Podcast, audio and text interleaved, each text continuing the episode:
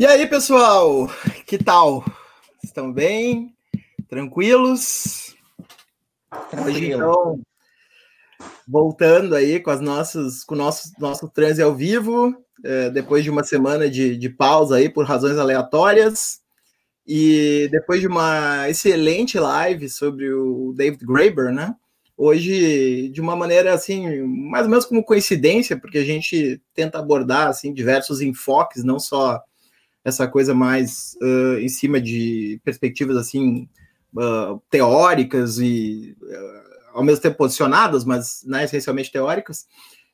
mas por acaso, né, calhou de vir uma sequência em que depois de Graeber a gente vai falar de outro intelectual muito importante nessa década aí, né, que influenciou muito o universo dos, dos movimentos sociais e do, da atmosfera política da esquerda no norte, que é o Mark Fisher, né? Começamos britanicamente às 8 horas, então em homenagem ao, à pontualidade inglesa, né, do, do Mark Fisher. E, e hoje, então, vamos receber aí dois convidados que já são da casa, né, já estiveram aqui conosco. É, um é a Letícia Cesarino, que vocês conheceram daquela live da Cibernética das Novas Direitas, e o Vitor, que já participou de N lives aqui, já até perdi a conta, né?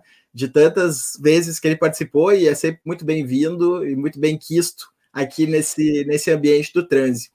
E o Michael, né, que é um parceiro de, de, de um long, longa data, aí conhecido no Twitter, Babelado, né, personagem, personagem twitteiro, ababelado, e blogueiro também, que publicou várias coisas sobre o próprio Fischer, né, e, e, tem formação filosófica. O, o, o Vitor também é filósofo e biólogo, como vocês sabem de outros, outros carnavais aqui na, no Transe. E a Letícia, também vocês conhecem, né? Uma professora antropóloga da Universidade Federal de Santa Catarina. Então, eu, eu procuro sempre começar assim, meio, meio direto, porque senão depois o pessoal que nos assiste diz que fica parecendo aquelas mesas acadêmicas que o pessoal fica lendo duas horas o currículo Lattes e tal, e fica muito chato, né? Às vezes a pessoa fica ali 15 minutos assistindo e ainda não começou a, a fala, então já vamos direto, né, já vamos mais ou menos direto ao assunto. É, bom, então a, a ideia de falar sobre o Fischer não foi aleatória, né? A ideia foi porque a editora Autonomia Literária é, está aí lançando a tradução do, do livro, né, Realismo Capitalista, da qual o Vitor e o Michael participaram. Uh, o Michael como, como um dos tradutores e o Vitor como supervisor da, da tradução. E, e por ocasião disso, então, nós resolvemos, uh, na sequência ali dos nossos amigos do Vira Casacas, né, a gente resolveu, então, abordar o assunto, agora também botando um pouco de lenha na fogueira, né, já que o pessoal do Vira foi é, bastante receptivo ao Fischer e tal, a gente também quer botar sob teste algumas das teses do, do Fischer, é, já como complemento né, do, do, do, ótimo episódio do podcast que eles, que eles realizaram. Então, dadas as, as introduções aí, é isso, né? Acho que, acho que podemos passar a palavra.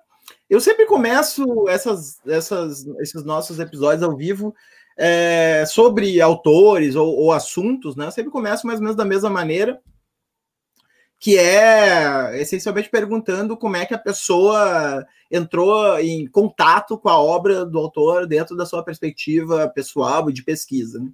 Então, vou, vou já passar para o Vitor, para ele começar, né? É, contando um pouco dessa história do, do contato inicial dele com o Fischer é, como é que aconteceu, e, e aí em seguida já, já ouvimos os demais.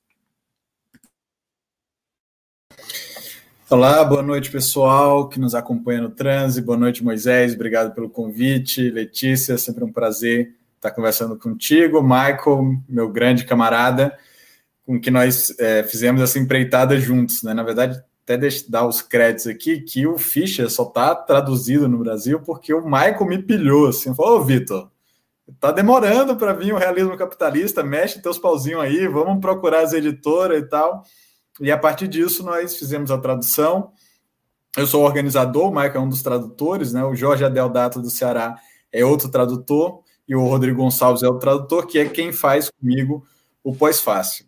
E antes de eu falar a minha história com o Ficha, eu queria colo é, colocar uma anedota que tem a ver com o que você começou falando, Moisés, que a última live foi sobre o David Graeber, né?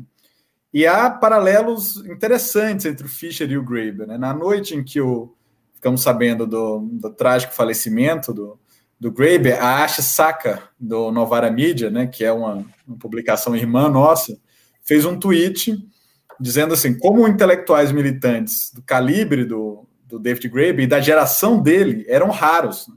Porque era alguém que estava fazendo trabalho teórico na academia e estava o tempo todo com eles nas ocupações, nas manifestações, pensando política, pensando tática, estratégia e tal. E aí ela completa dizendo que a Novara Mídia não existiria se não fosse o David Graeber e o Mark Fisher, que inclusive foi o primeiro a primeira pessoa que eles, eles entrevistaram no podcast dele. Né? Então, o, o Graeber e o Fisher foram os nossos grandes apoiadores, entusiastas que nos empurraram para fazer esse negócio. E o próprio Graeber dava aula em Goldsmith também, que era o mesmo lugar onde o, o Fischer deu aula nos últimos anos da vida dele. Né? E aí perguntaram uma vez se eles já tinham conversado, porque eram professores do mesmo lugar, e o Graeber falou: olha, numa entrevista, o Graeber fala: infelizmente nunca conversei, o que é uma pena, porque eu sempre pensei no Fischer como aquele cara irritante que tinha plagiado todas as minhas melhores ideias antes de eu pensar nelas.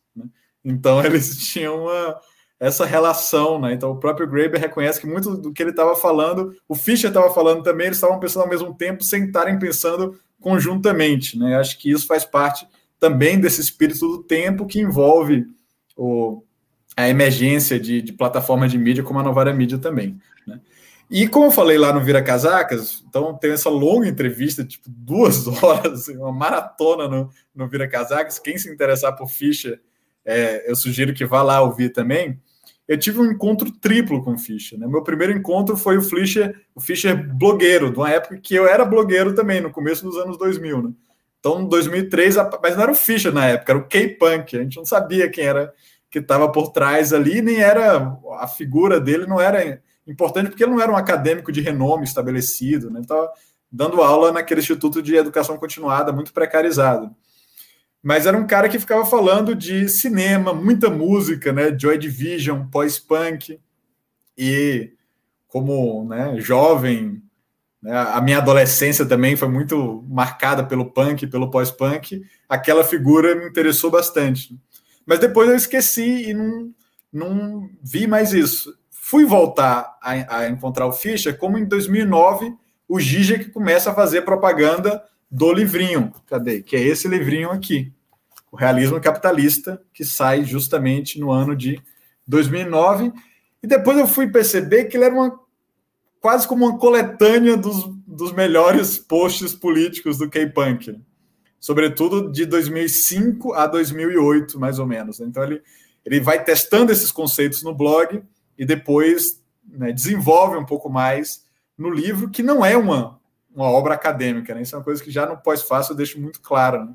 Imagina um livro que são 80 páginas sem nenhuma referência, sem nenhuma citação bibliográfica, sem nenhum rigor acadêmico de scholar. Né? Essa foi o meu segundo contato com Fischer. Muito nesse. Quando começavam a aparecer aqueles eventos da ideia comunista, né, que o Zizek e o Badiou estavam tocando, né, e o Fischer um pouco se, se agrupa aí nessa onda do, né, dos, dos, das conferências da, da ideia comunista. Aí o teu, meu terceiro momento de encontro com Fischer foi em 2015. E aí já é no, no contexto do aparecimento do socialismo democrático como um movimento das novas gerações militantes, né? como a passagem do pessoal que foi fazer as ocupações né? de, de universidades, de praças, de escolas e tal, como eles vão fazer uma passagem para uma, para uma estratégia institucional, de ocupação dos espaços institucionais. E nesse momento, o Fischer vira uma grande referência para eles, sobretudo por essa ideia de uma política orientada ao futuro. Né? Então, eu me interessa no Fischer 2015 como pensar, por um lado, o que é que foi o processo de cancelamento do futuro, do presentismo do fim da história, mas também de como pensar maneiras de, de sair desse, desse eterno presente e voltar para um, um horizonte político mais ampliado.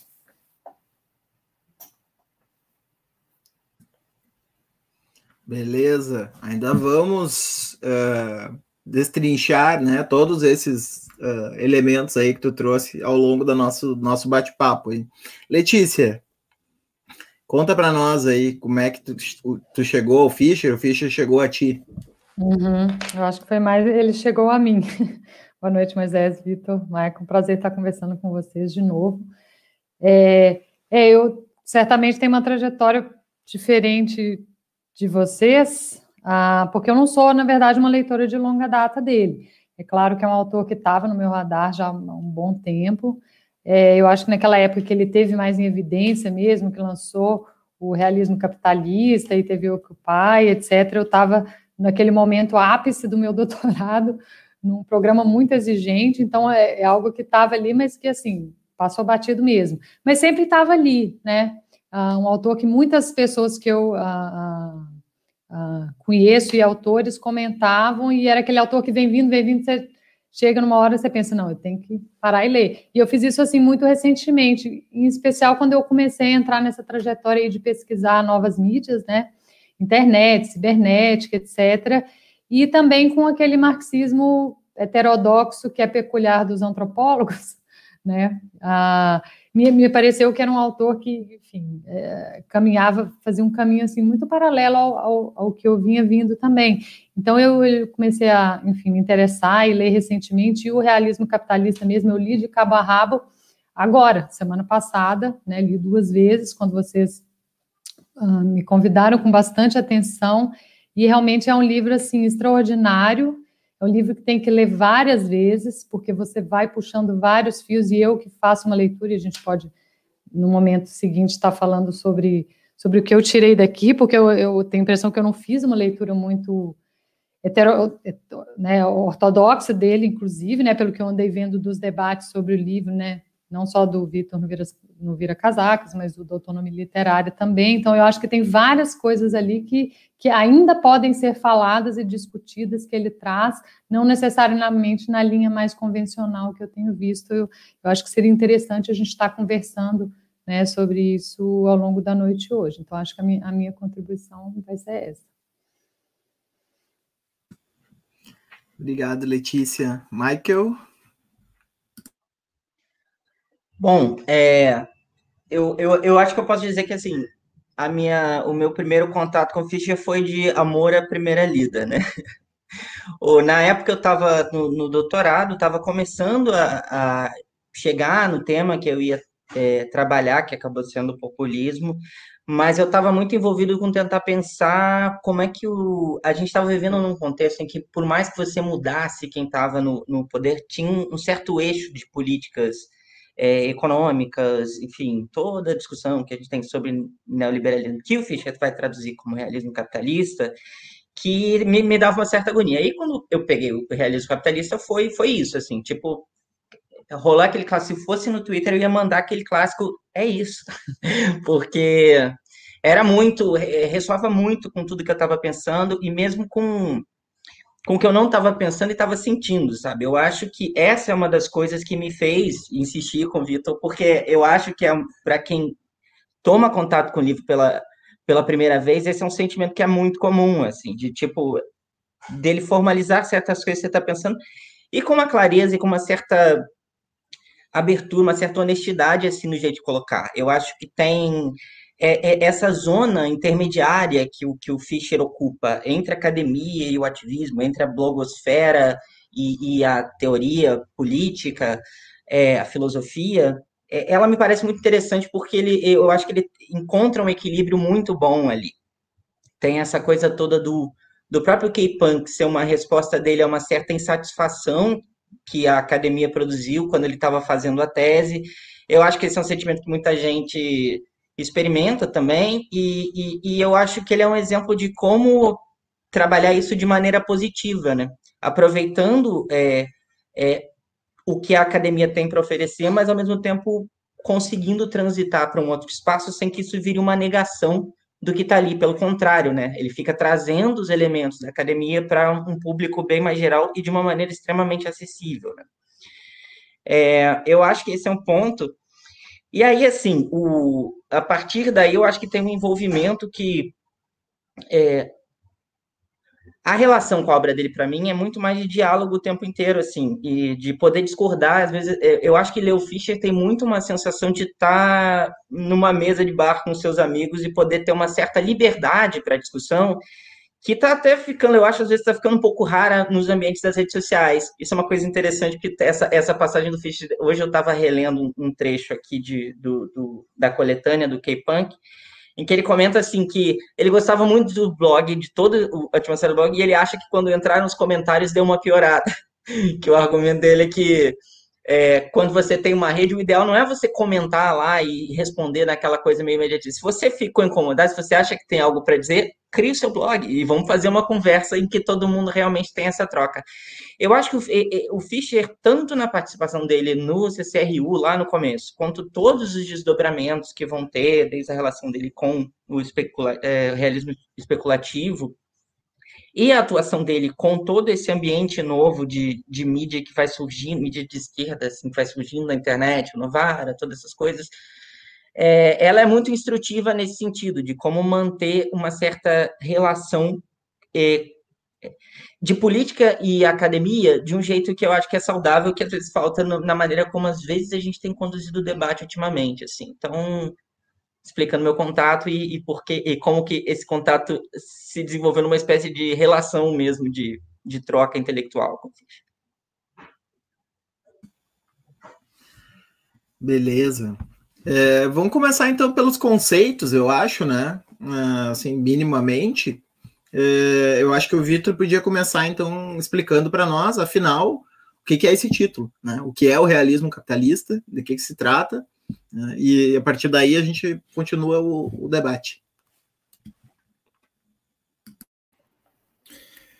É, embora uma coisa que eu acho interessante no Fischer é justamente como isso é uma, uma herança do CCRU, né? Eventualmente a gente vai falar um pouco do CCRU, mas a ideia do que uma, uma, um slogan que eles tinham de, de máxima densidade em slogan né, é, gerava uma certa prática teórica de você tentar condensar no, na menor quantidade possível de palavras uma certa ideia que te dê uma chave de leitura que tornam coisas evidentes que você não via antes e, e provoquem justamente essa sensação que o Michael está falando, nossa, eu estava sentindo isso, mas eu não tinha palavras para falar. Né? Então, e nesse sentido, o Fischer não é um autor terrivelmente original, ele não está assim, produzindo ideias totalmente do nada. Ele, de certa forma, é um vulgarizador. Né? Então, ele pega uma, um debate intelectual, acadêmico, às vezes muito pesado, obtuso, convoluto, por exemplo, como o que o Frederick Jameson faz, e cristaliza numa partícula semiótica que tem capacidade de viralização. Acho que isso é a. a acionou, a acionou o trigger acionou o trigger do nosso amigo Gabriel Tupinambá aí agora, hein? então, é, essa é a, a, operação fundamental do Fischer, né? Tanto é que ele faz isso de maneira muito desleixada. Ele não está preocupado em produzir a melhor interpretação possível, dado toda a literatura primária e secundária. Ele está querendo pegar e condensar aquilo em, em conceitos práticos, digamos assim, coisas que podem ser mobilizado para ação política ou para modificar a atmosfera cultural, né? E realismo capitalista é isso, né? É uma sacada, de, certa forma, né? porque ele faz uma brincadeira com a ideia de, de realismo socialista, né? aquela arte realista da, do período stalinista e tal, né? mas para tirar uma, um sarro, uma zoação e dizer que tem algo de caricato no momento triunfalista do liberalismo.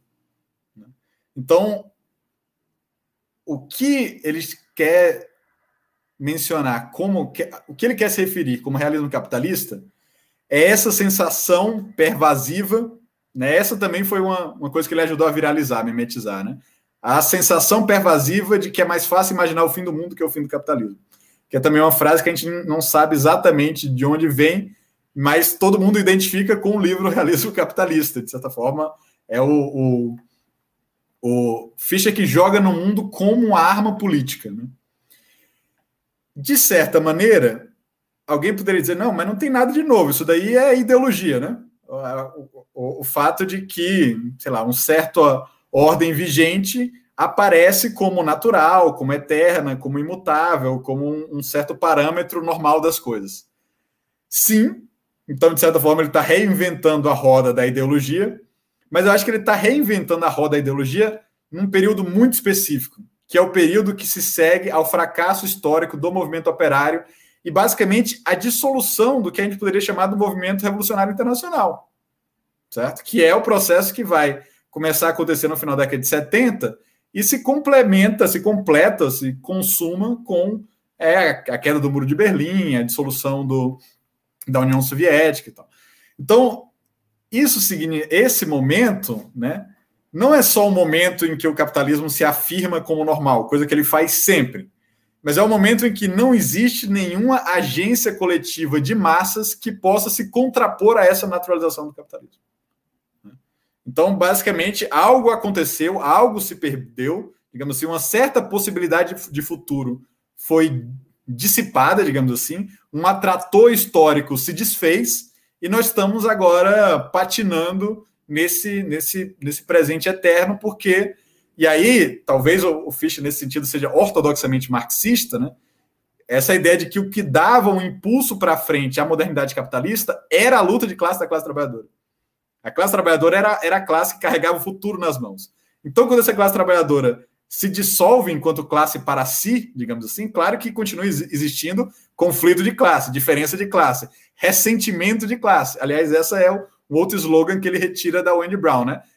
É, ressentimento de classe sem consciência de classe, ou seja, sem articulações coletivas que dão um sentido estratégico e uma, uma uma experiência compartilhada de classe. Isso é o que deixa de existir. E nesse sentido, então, quando isso deixa de existir, o capitalismo parece uma realidade, é, digamos assim, implacável. Né? Um peso que, com o qual não se pode lutar.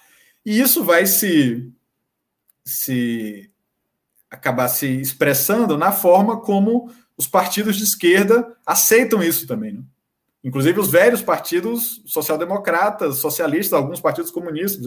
Como Partido Comunista Italiano, que era o maior partido comunista da Europa, depois vira Partido Democrático, e depois, né, democracia de esquerda, depois só Partido Democrático. Ou seja, o que é está em questão aí é que esses próprios partidos de massa que tinham sido produzidos por movimentos da classe trabalhadora assumem que realmente os ventos da história sopram na direção do neoliberalismo. Isso é, não, não há como resistir, toda resistência é, é fútil, ela vai ser derrotada, e você tem que se adaptar aos novos tempos a partir de, uma, de um sentimento de resignação absoluta. O que está aí é o que está aí. Você pode melhorar nas margens, digamos assim, fazer uma ou outra reforma co cosmética, mas o, o, fundamental das estruturas institucionais que organizam a vida coletiva humana estão decididos. É a democracia liberal representativa e é a economia de mercado globalizada. Contra isso não há nada que se possa fazer.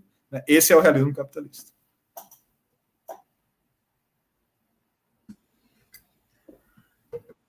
Letícia, uma das um dos teus objetos né, de, de, de, escrita e pesquisa é justamente o neoliberalismo. Né? Tem textos que trabalham Andy Brown e, e outros uh, autores e autoras né, sobre esse assunto.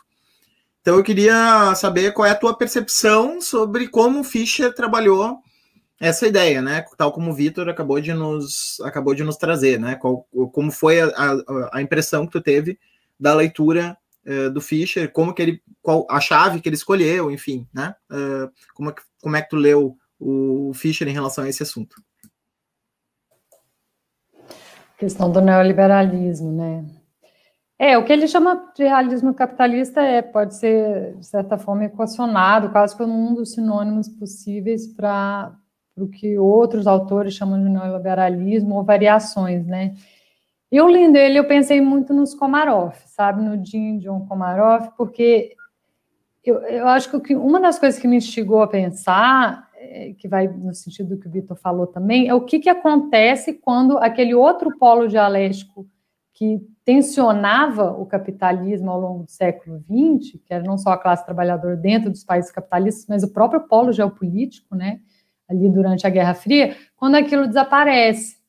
É como, né, quase como se você está no movimento, a coisa, né, o que, que acontece com o capitalismo quando a, a, esse polo some, né? E, e, uma, e os Komarov eles fazem uma analogia que eu acho bem interessante com a segunda vinda de Cristo. Eles falam que o neoliberalismo é a segunda vinda do capitalismo, que foi tinha sido suspensa ali, né, ao longo do, do, da Guerra Fria, no século XX, social-democracia, tem todo aquele rearranjo, e quando ele volta com tudo, ele volta numa temporalidade messiânica, né, numa temporalidade de fim de mundo. E eu, e eu senti reverberações nisso, né, no, no toda essa discussão que o Fischer faz sobre a questão da fertilidade, ele pega né, esses filmes e, e, outros produtos culturais que tematizam a questão da infertilidade e tal, isso, isso ressoa bastante também com não só os Komarov, mas outras, outras visões mais uh, menos convencionais do que a gente chama de neoliberalismo. Então, é um pouco paradoxal, porque ao mesmo tempo que agora o capitalismo reina absoluto, né, com o neoliberalismo, parece que é um momento onde, na ausência daquele polo dialético, ele começa a evoluir. Todos esses, essa discussão dele sobre a questão da repetição de padrões, da falta de criatividade, tá, lembra muito o conceito da antropologia também, que é um conceito até mais clássico, né, do Golden Weiser, do Goethe, que é a ideia de involução, né, quando o sistema ele deixa de se adaptar a um ambiente e ele começa a repetir obsessivamente os mesmos padrões internamente e você tem que fazer ca cada vez mais do mesmo para ficar no mesmo lugar.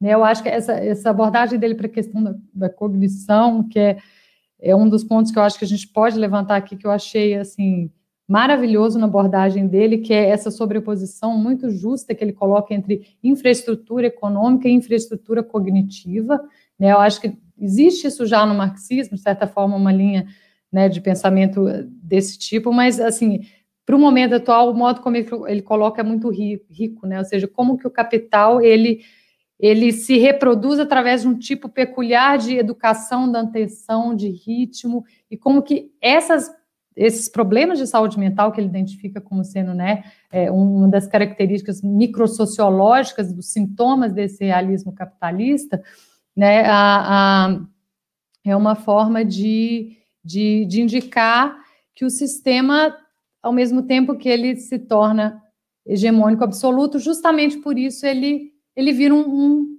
um capitalismo zumbi, que é outra imagem que ele usa, né?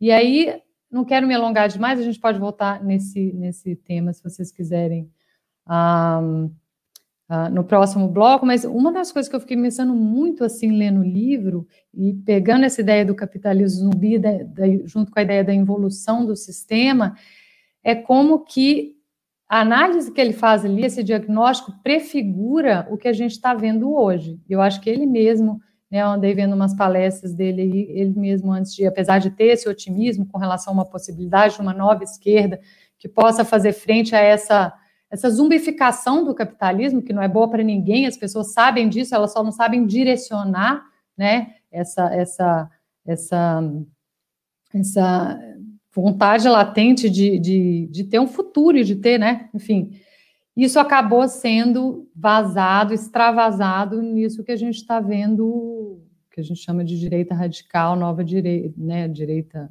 populista, enfim, direita radical hoje, porque quer queira, quer não, esse tipo de movimento de direita radical que tende a um fascismo, ele é uma forma de reinjetar vitalidade no sistema.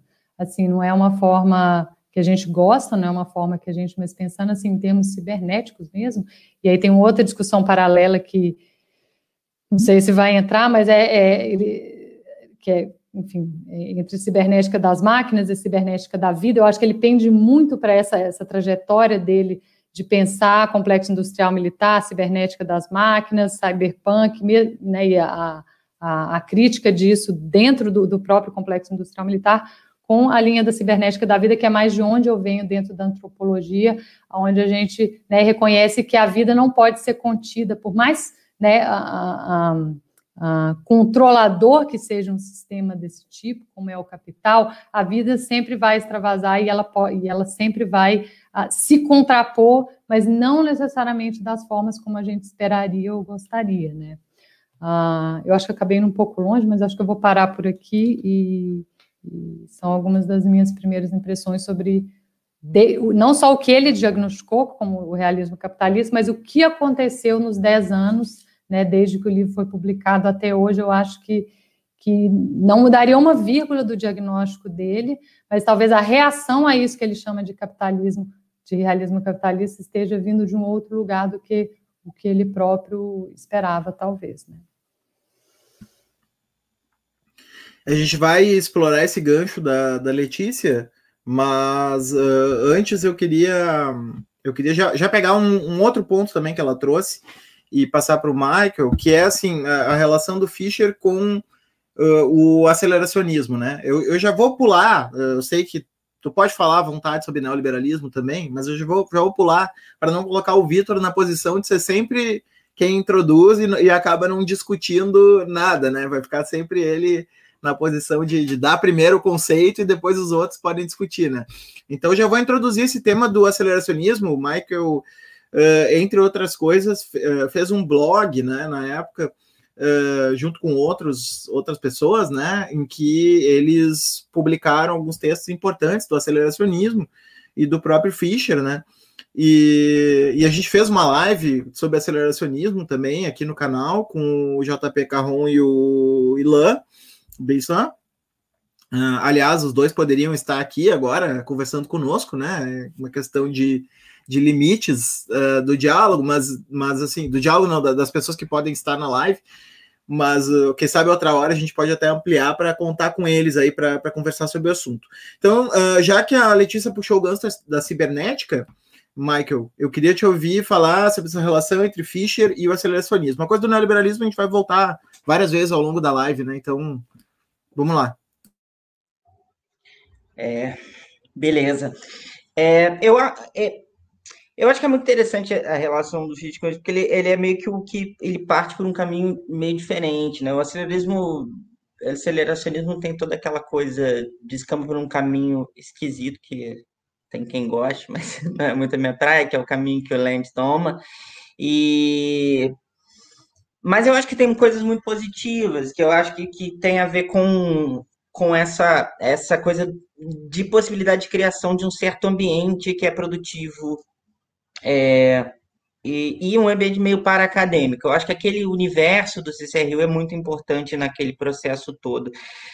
Aí, eu, eu acho que tem uma coisa, assim, acho que o que fica um pouco do, do daquela experiência é, tem essa coisa de, de, experimentalismo de escrita e tal, que eu acho que o Fischer vai suavizando é, em nome de um. Em, em, abrindo um pouco daquela estilística do, do CCRU, que é muito isso que o Vitor falou, da concentração dos conceitos, de, um, de, um, de uma escrita é, que está que, que tá na linha daquilo que eles ficam chamando de ficção teoria, né, theory fiction, é, uh, e ele tende uh, ele começa a, a, tomar um outro caminho, que é esse que, que vai desaguar no, no, no realismo capitalista, né? E ele explica isso, inclusive, que tem a ver muito com a, a, o encontro dele com o Zizek. É, porque eu acho que, assim, tem uma coisa que se mantém que é uma, uma percepção do, do capitalismo como uma força inumana, né, digamos assim. É, essa é uma questão que está presente também. Não é uma coisa de, tipo, ficar lutando contra certas figuras e entender que tem um aspecto dele que roda meio que no automático, assim. Eu acho que essa é toda a questão do aceleracionismo. A gente é acelerado por uma força que é, coloca em questão a agência humana, assim. É, e o, e o, o Fischer dialoga com isso. A tese dele é, é muito... Está trabalhando muito com esse conceito, a tese que é orientada pela série Plant.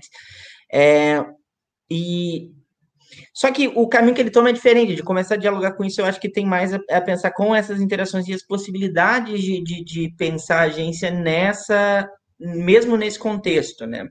Mas, e, e aí é onde entra a questão de, da, da, da, me parece, essa, essa guinada para o interesse mais para a questão da ideologia.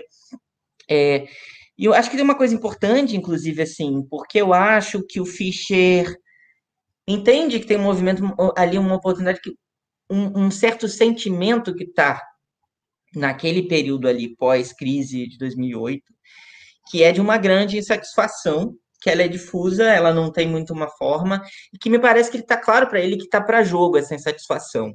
É, Hoje, acho que a gente, quando a gente olha para lá, tem toda uma discussão que eu acho que é possível de pensar por que que, sei lá, que a direita conseguiu captar melhor essa insatisfação. Eu acho que essa é uma questão chave, mas me parece que eu, eu, eu arriscaria que tem um eco de aceleracionismo até na maneira como às vezes o, o Fischer é otimista em relação a certos movimentos, que é, me parece quase um esforço de, de hyperstition mesmo, de tipo é, acreditar que é possível, que existe alternativa, é, é, é fundamental para que alguma alternativa possa surgir nesse universo, assim, me parece. É, então, é, é, engraçado, mas eu acho que não existe necessariamente uma, uma ruptura radical por parte do Fischer com a, toda a experiência do CCRU e toda essa relação com o aceleracionismo, né? Que, que, que, que, tem aqui, na verdade, é a mesma coisa, né? O aceleracionismo é muito uma, uma, uma, uma, uma um agrupamento posterior, assim, de pensar, uma maneira posterior de pensar aquele movimento que começa lá com o CCRU. Então, é, eu acho que tem essa coisa interessante, eu acho que tem é, esse aspecto da agência, toda a discussão que ele mantém sobre, a, que, que eu acho que isso é uma coisa que a Letícia pode falar mais, que é a questão com a cibernética, o, com o racionalismo frio do Spinoza, toda essa discussão, eu acho que tem ecos da, daquela discussão inicial lá dos anos 90, presentes. Só que eu acho que ele faz, basicamente, eu acho que ele faz com isso uma coisa muito melhor do que uma outra galera que também saiu de lá. Mas aí eu acho que eu acho que essa discussão do aceleração hoje o Caron, por exemplo, faz muito bem. Eu acho nem é, confesso que não é mais assim muito o que me interessa no ficha, mas Vitor, aceleracionismo e Fischer? O que eu acho fascinante nessa questão é como ali do CCRU, né, portanto, do mesmo ambiente de ideias, e os caras estavam pensando nessa ideia de hipertição. Que, no pós-fase que eu escrevi com o Rodrigo, talvez o, o conceito que seja o eixo do pós-fácil é a ideia de hipertição. E como essa ideia tá, foi desenvolvida pelo, pelo CCRU, né, e está nesses textos da década de 90, ela reaparece no Fischer sem ser nomeada, mas ela está o tempo todo lá. Né? Vez por outra, numa entrevista ou outra, ele chega a falar de hipertição. Né? Então, o que é hipertição? Para explicar, porque é um neologismo do CCRU. Né? Então, hipertição é um neologismo a partir da supertição, mudando super por hiper. Né? Mas isso quer dizer o seguinte: superstição, pelo menos numa visão iluminista tradicional, seria uma, uma ideia falsa. E como e por falsa, ineficaz, é uma ideia que não produz efeitos, digamos assim. Ela é apenas um erro, né? Uma hipertição é um processo de atualização de uma positividade virtual. Né? Então, é, digamos assim, é a, a arte de converter ficções em realidade. E isso eles fazem até um paralelo com, com a própria magia, né? Então a magia faz isso. Né? Então você eu acho super interessante essa discussão, tem um pouco dela no, no pós-fácil. Né? E o que, que é interessante da repetição é que, como certas ficcionalizações, na medida em que elas se acoplam com os desejos, elas têm capacidade de proliferação e disseminação, que, portanto, produzem a própria realidade daquilo que elas afirmavam antes no sentido ficcional. Né? Então, por exemplo, um exemplo que eles sempre citam é Jerusalém como uma cidade histórico-mundial, digamos assim. Né?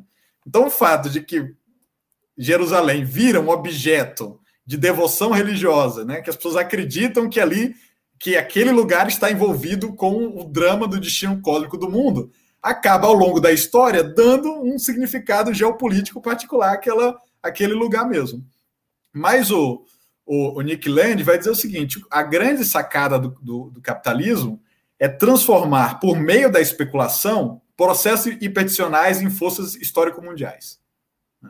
Então, a potência do capitalismo é justamente que ela se agarra nos nossos desejos e o, os nossos desejos alimentam esse parasita abstrato, inumano, esse monstro, digamos assim, que na visão do Land, digamos assim, é na verdade o verdadeiro sujeito da história, né? Isso é, uma, é um, uma heresia, uma heresia marxista, né? Porque o Marx chega a, a, brincar com essa ideia do capital como um sujeito automático, como o verdadeiro sujeito da modernidade, né? E, portanto, o que retira a agência humana e tem a sua própria trajetória, a sua, a sua própria finalidade, o seu próprio telos, que é indiferente às necessidades e, e, e, e, demandas humanas, que vai para além do humano. Mas para o Land é clara a situação de que a humanidade é, na verdade, uma barreira, um bloqueio, ela é um hospedeiro temporário e contingente. E esse processo hiperticional autoalimentado é a, a verdadeira narrativa cósmica e que ela está a, a, ponto de se deslocar da humanidade e seguir o seu caminho independente da humanidade. Né? Então o Fischer vai dizer, quer dizer, o Fischer não, o Land, capitalismo é igual à inteligência artificial. Isso é uma coisa muito da, da, da teoria cognitiva neoliberal, né? O, o Hayek tal, trata lá os mercados como uma, uma forma de cognição, né? Então, inteligência artificial e capitalismo é a mesma coisa, certo?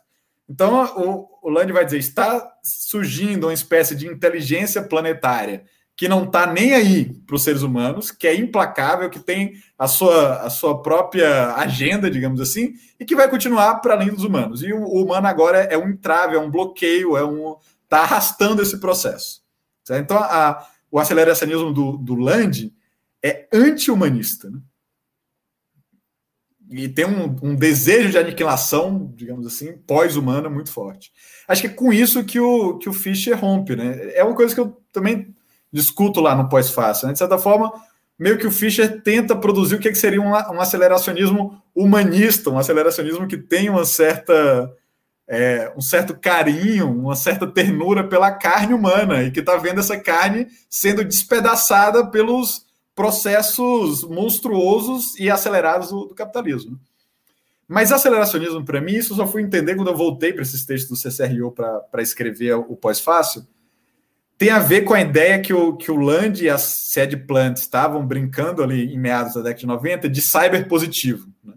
Então ele falava o seguinte, ó, a cibernética é super legal e tal, mas a cibernética do, do Weiner, é, Winner, como é o nome do cara mesmo?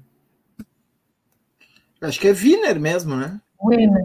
Albert Wiener. Wiener, tá? É Wiener. A cibernética do, do Wiener é uma cibernética careta, porque é uma cibernética negativa, é uma cibernética do controle, é uma cibernética da homeostase, é uma cibernética do equilíbrio. Ela quer é, contrapor desvios, digamos assim. Né? A cibernética do Land, da sede plant, é uma cibernética positiva, porque é uma cibernética explosiva, disruptiva, né? Uma cibernética dos processos de fuga, runaway, é uma cibernética que o negócio vai embora e, e colapsa, né? Meltdown, explosão. Esse é o tipo de cibernética que, que, que eles estão interessados. Né? E aí ele, ele, de certa forma, o Land está remetendo àquela visão romântica no sentido de, de elogiosa que o, que, o, que o Marx faz do capitalismo, como liberando as forças produtivas da humanidade, criando as maiores maravilhas que o mundo antigo, dissolvendo tudo, né? Tudo que é sólido se desmancha no ar. Então esse processo inumano, monstruoso, que ao estabelecer uma alça de retroalimentação entre o comércio mundial e a produtividade do trabalho, vai produzir um sistema sociotécnico científico que vai para além do humano, isso é, digamos assim, a grande entidade que o que o Land consagra o seu corpo, digamos assim, né? Esse é o, é o cutulo do, do Land que ele está cultuando. E, de fato, essa ideia de um, de um mitos é super importante para o CCRU, né? E eles estão o tempo todo pensando, fazendo uma mistura de, de narrativa Lovecraftiana com, com uma cibernética positiva, né? Então, essa coisa desses, desses monstros que não estão nem aí para a humanidade, despedaçam a humanidade, porque a humanidade é um negócio localizado, contingente, na, na grande narrativa cósmica não tem nenhuma importância, né? E, e portanto, essa, esse, esse xenoparasita, na verdade, excede qualquer possibilidade de compreensão, controle e agência humana, né? Isso é vir o grande mito do, do Land, né? E o curioso é ver como o Land meio que pira mesmo, né? E, e vai dizer que para liberar esse monstro agora ele está do lado dos populistas reacionários, né? Se você vê o Land hoje no Twitter, ele está elogiando o Bolsonaro, está elogiando o Trump, né? Tá, é, ele totalmente entrou para a ideologia californiana do Peter Thiel, do Elon Musk. Essa é a galera com que, ou seja, uma, uma ideologia californiana ultrafuturista que se acopla com o reacionarismo político, né? porque acha até, inclusive, que figuras como o Trump, por serem disruptivas, aceleram esse meltdown, né? enquanto, por outro lado, o Fischer foi se acoplar né, e alimentar e retroalimentar e, e estabelecer um circuito de retroalimentação entre esse tipo de pensamento orientado ao futuro e uma prática política estratégica de um populismo de esquerda, né? tentando produzir também a sua própria narrativa, que tem uma capacidade de ser um, um atrator, né? uma, de criar uma espécie de, de nova mitologia da revolução. Né? Isso é uma coisa que os, que os bolcheviques assim, sabiam, né? que nós estamos lidando com a mitologia da revolução proletária. Isso é um elemento de, de redenção do futuro, que é um futuro que, ao mesmo tempo, nos, nos puxa, né? nos move, nos mobiliza, nos transforma. Né? E esse futuro que age no presente é justamente esse, esse processo hiperticional que, os, que a galera do CCRU pirava tanto.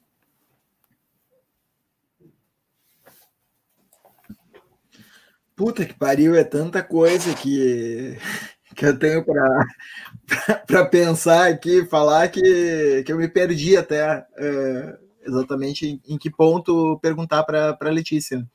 Uh, em vez disso, então, eu vou fazer o seguinte: eu vou fazer um, um brevíssimo comentário e vou deixar para que a Letícia comente o que ela quiser, né? Já que isso tudo implica cibernética e, e todas as questões, né? fiquei pensando nesse o quanto esse conceito de hiperstição né, é, é, devedor, por exemplo, do conceito do Goffman, né, do, da profecia que cumpre a si mesma, por exemplo, né, daquela ideia que já estava lá no interacionismo simbólico, né, da, da profecia que cumpre a si mesma. E se a gente pensar Uh, por exemplo, em termos norte-americanos, né, ali, escola de Chicago, estava todo mundo interagindo, né, o pessoal mais culturalista da, da, da do interacionismo simbólico estava de um lado, do outro lado estavam os funcionalistas, que estavam mais próximos depois da teoria do sistema, cibernética, Parsons, né, etc. Então, na verdade, a gente às vezes trabalha esses universos assim, como se fossem coisas né, completamente aliens umas às outras, e na, e na realidade estão bem, bem próximas. Né? É, falando em Alien, eu estava me lembrando uma parte aqui do que o Vitor estava uh, falando sobre uh, essa coisa de o, de o capital uh, se transformar numa espécie de elemento que está acelerando e já não precisa mais para acelerar e com o tempo vai tomar o lugar, né? Como uma espécie de evolução das espécies, assim, que a espécie humana vai se tornar, digamos assim, arcaica em relação a essa nova inteligência artificial. E eu fiquei pensando exatamente da, da, na, na, na, das coisas legais que a gente discute na filosofia, né? Legais e ao mesmo tempo estranhas, né? Por exemplo, uma discussão que eu tenho com o Ilan e outros, né? É se dá para chamar esse processo abstrato de alien, né? Como faz o Land, né? Essa, ou Reza, né? Agora, Reza Negarastani, né? Que, que, que trata um pouco essa ideia da inteligência abstrata como um alien, né? Que, que, que na verdade invade o mundo dos seres vivos e, e, e cria uma outra coisa. Então, eu fui pensando na, na nossa. É, o tipo de debate que a gente tem, né? Como, como dá para dá para dá para questionar coisas a partir disso. E só o último, o último ponto, né? Que tu fala da. E, e isso aparece no pós-fácil, né? Foi uma coisa que me chamou a atenção. Que no, no, no livro do, do Nick Land, é, aquele Fanged Numena, o prefácio é do, é do Ray Brassier e, e, um outro lá, que agora não me lembro quem é, é e eles falam que o Nick Land nunca abandona a perspectiva de um corpo, né? Ou pelo menos até, até um certo tempo ele nunca abandona. Então não é um transhumanista no mesmo sentido que o Kurzweil, por exemplo, né? Aquela ideia de que o corpo vai se tornar obsoleto e, na verdade, vai existir o upload da mente em outra plataforma, etc e tal é, me parece que tem um lance meio. E, e, aí puxa um pouco do batalha até aí, né? De, uma certa sexualidade perversa, assim, desse corpo se dissipando, né? Daí que eles gostam daquela imagem do Crash, do, do Ballard, né? Aquele, aqueles sujeitos que se excitam com o corpo, com o corpo acidentado, né? Com o corpo meio. É, né, é, ferido, né? Assim, tem, tem um negócio meio, uma, uma, uma coisa libidinal meio por aí, né? Nessa, nessa questão, né? Então, só, só para complexificar. Mas, uh, Letícia, uh, assim, engata por onde tu quiser, Uh, eu, eu, eu, fiz o meu comentário, né? E agora tu engata por onde tu quiser esse debate que envolve cibernética e tudo mais que, que tu quiser engatar aí.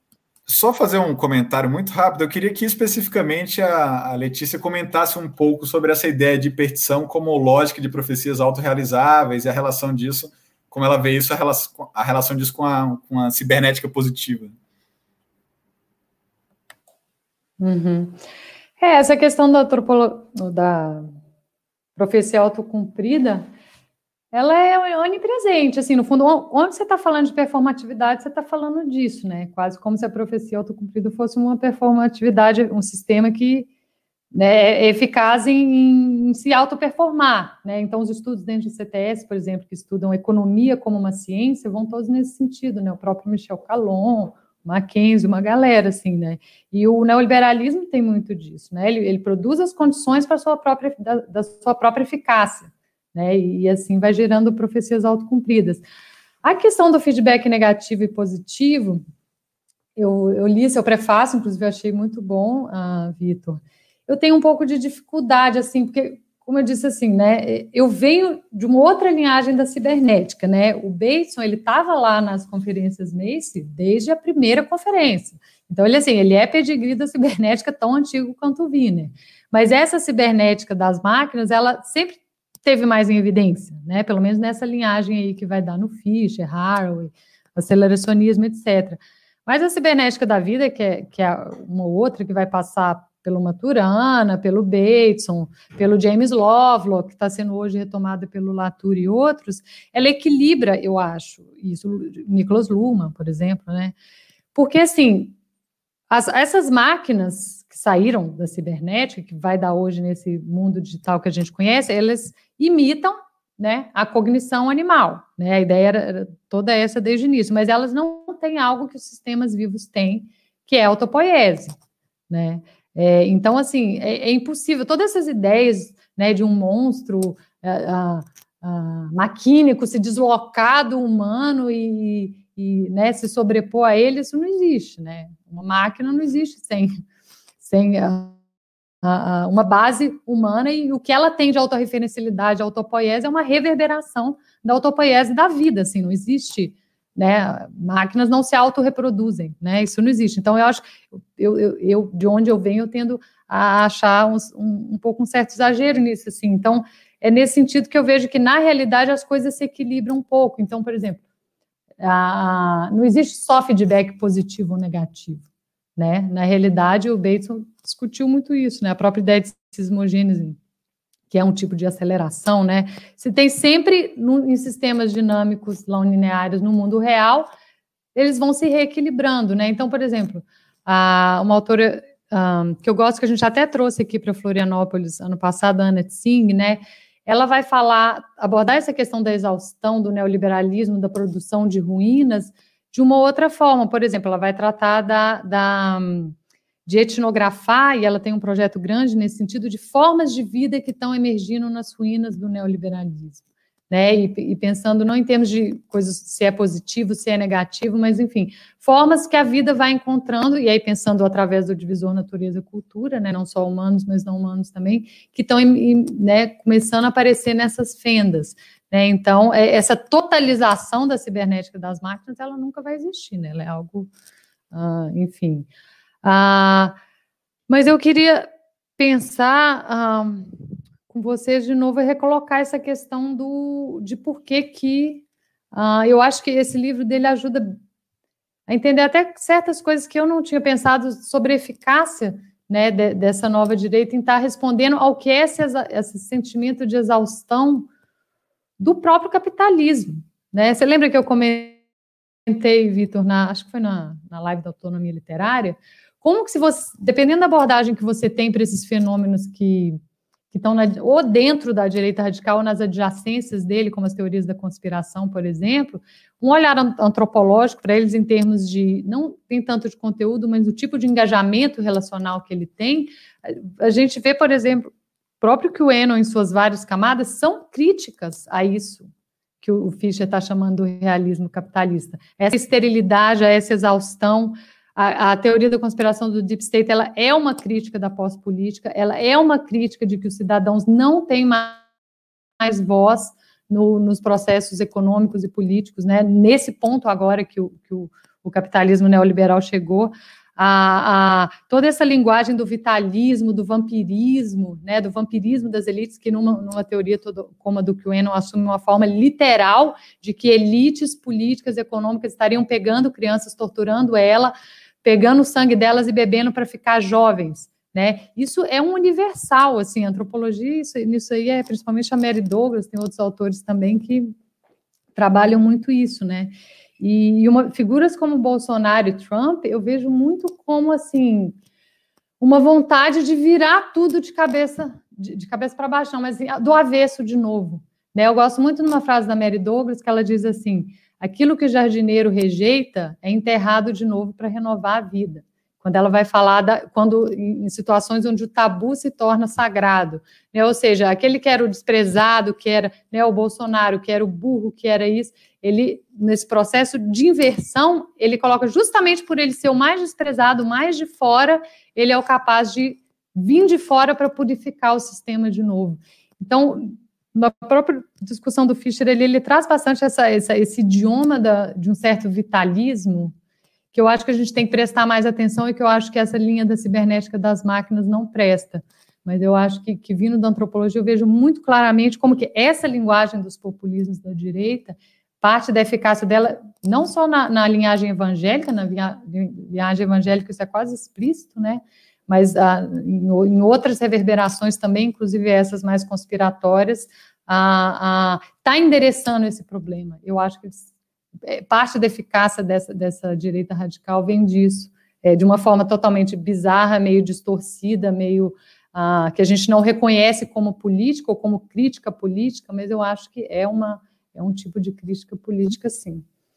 Eu não sei bem o que fazer com isso, estou constatando, mas eu acho que o, o livro ajuda, me ajudou bastante a pensar, porque é quase ponto por ponto, sabe? Quase, quase cada assim, ponto por ponto que ele, quando ele caracteriza o capitalismo realista, eu consigo pensar numa forma de crítica enviesada, tossigiana, não sei se vocês conhecem o Michael Tossig, que é um ele tem uma linhagem toda própria de crítica marxista dentro da antropologia, mas que ele vê esses pensamentos que a gente toma como irracionais, como não modernos, como dependendo né, do contexto, como críticas espontâneas, né, autóctones, ao paralelas ao que o Marx fez com o fetichismo da mercadoria né, ali. Então, é, eu estou começando a olhar para esses fenômenos com esse olhar mais tossigiano e, e me parece muito que, que a gente pode razoavelmente interpretar a eficácia uh, desses movimentos como uma crítica a isso que ele está chamando de,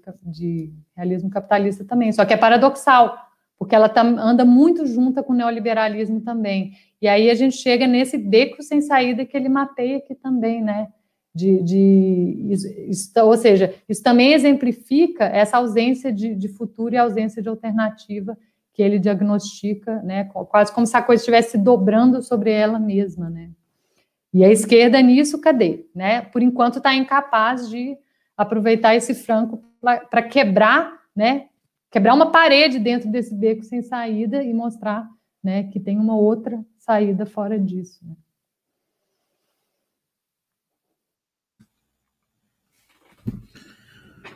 O Michael, a, o pegando esse gancho final da Letícia, o, tu falou do aceleracionismo, mas tu falou em geral, né? E, a gente não chegou a trabalhar um pouco o manifesto aceleracionista do Cerncheck Williams, né? é, aquela ideia, então, de fazer uma certa crítica ao modus operandi com que estava acontecendo a política no momento, né? Em cima das táticas mais, uh, como é que eu vou chamar? Táticas mais neo-anarquistas, situacionistas, né? A ideia da ocupação, a ideia do, do, do da rede horizontal, uh, enfim, né? Toda aquela, aquela tradição que prevaleceu, uh, ou enfim, aquela, como é que eu vou dizer? Aquela mentalidade que prevaleceu Uh, na década de 90, né, em cima dos movimentos anti-globalização, que o próprio Graeber, né, era um dos que, dos que enfim, uh, dava inspiração para esse tipo de organização. é, o Holloway, né, entre outros. E, e enfim, o, o, manifesto aceleracionista critica essas táticas, e se ele critica, também é um pouco inspirado na própria crítica que o Fischer faz né, dessas táticas, e, e consequentemente vai propor, é, a partir disso, eles vão repropor né, o, o Check Williams no manifesto aceleracionista uma certa pauta, né, de, de, que a esquerda tem que retomar, da estratégia, da escala, do programa, e, e também depois no Inventing the Future, né, do Inventando o Futuro, eles vão aprofundar esse programa na direção de um, de um populismo. Né? Então, é, aproveitando esse gancho que a Letícia nos deixou, né, da esquerda, onde que está a esquerda nesse lugar, né, Uh, depois o Vitor vai ter muito que falar também sobre isso, né? A gente tem altos debates sobre isso há tempos, né? Uh, onde é que está a esquerda aí nesse processo? Como é que tu vê esses, esses movimentos aí que foram feitos um pouco, digamos assim, inspirados pelo Fischer, né? Vamos lá. É, então, eu não, eu não, eu, eu, eu não, não gosto muito do manifesto aceleracionista, né? Nem do, do Inventing the Future. Eu, eu tenho, tenho algumas questões ali que me incomodam, sei lá, eu, eu nunca comprei muito assim, então eu prefiro nem falar muito disso, não. Porque assim, eu acho que eles tocam em pontos importantes, mas eles se atrapalham tipo de como tornar isso viável. Acho que se, se tem umas as respostas para isso me parecem pouco satisfatórias assim. Uh, o Inventing, inclusive, tentei trabalhar com a ideia de tá, da construção de uma hegemonia de esquerda, mas eu acho que uh, às vezes ela se perde no, no, no, na questão que era toda a minha discussão na, na, na, na época do mestrado, que é por que cola, sabe? Eu acho que assim, não se trata simplesmente de criar uma certa uma, uma, uma estratégia alternativa e, de, de, de, pensar questões táticas do tipo ah, vamos ocupar e fazer think tanks de esquerda e seguir, por exemplo, o que eles fazem no, no um, movimento que é uma discussão que acontece no Inventing the Future. Essa ideia de sei lá, é, é, é, copiar certo caminho que foi a construção da hegemonia neoliberal, eu acho que assim existiam é, coisas que favoreciam aquele quando o Fischer discute isso, inclusive assim, existia um momento que favorecia aquela atmosfera da Thatcher, todo o discurso do, do, do neoliberalismo na, no movimento que ele se instala. Assim. Existia um, é, é, isso, uma base material para aquela ideologia funcionar daquele jeito, para aquele discurso é, hegemônico funcionar daquele jeito. É, eu acho que isso é importante, assim, a gente entender. Eu acho que hoje o que falta, hoje toda a minha questão, assim, tem sido pensar como que, é, o que que a gente não está entendendo, o que que a gente está perdendo desse, disso que está acontecendo, porque que é, as respostas que a direita tem dado têm colado melhor. É, e aí eu acho que isso envolve uma série de questões, assim, e, e que tem que entender mesmo a, a, natureza desse, desse desejo que está em jogo mesmo, sabe? O que que está criando esse vínculo, assim, para pegar o Laclau, assim, o que que dá, confere a força a esse discurso, entendeu?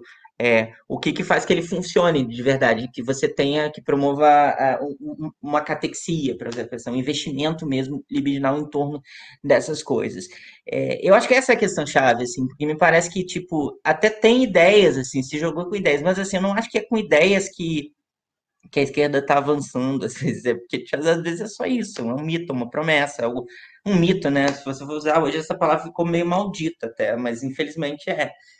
É, então, eu acho louvável, eu acho que o caminho, assim, eu não consigo ver nas alternativas que, que, que, o, que o Alex Yuznicek, que eu nunca sei pronunciar direito o nome dele, é, oferecem, é, nunca me, me encantou muito, cara. Eu acho realmente não, não apelava muito para mim, assim, porque aí eu não, não, não, não, prefiro não falar muito mais, porque é isso, acho que nem tenho muito o que acrescentar, exceto isso, assim, porque eu tive uma aproximação vi que não estava rolando, e aí falei, segue aí que eu vou tomar outro caminho.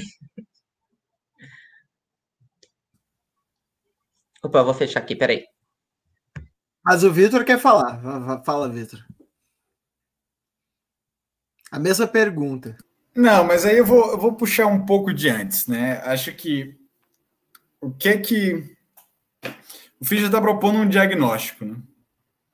De que a decomposição da classe, da, da consciência de classe, dessas articulações de ação coletiva que permitia fazer um contraponto, digamos assim, um dentro do capitalismo contra o capitalismo, ou um outro polo dialético, digamos assim, a dissolução dessa, desse, desse impulso né, é, produziu, bom, por um tempo algumas pessoas acharam muito bom, né? Ah, ganhou a, a democracia liberal, ganhou o livre mercado e a humanidade vai ser feliz para sempre. Depois a gente foi vendo que não estava dando muito certo, na verdade, né? Que ela deixava uma porção da população para trás, que ela produzia um novo tipo de, de conjunto de patologias psíquicas e afetivas, né? E, portanto, provocava uma epidemia de depressão e de ansiedade. Então, isso é um, um, um, um pouco o que o Fischer tenta fazer no sentido de traçar um, um mapa afetivo da, da situação.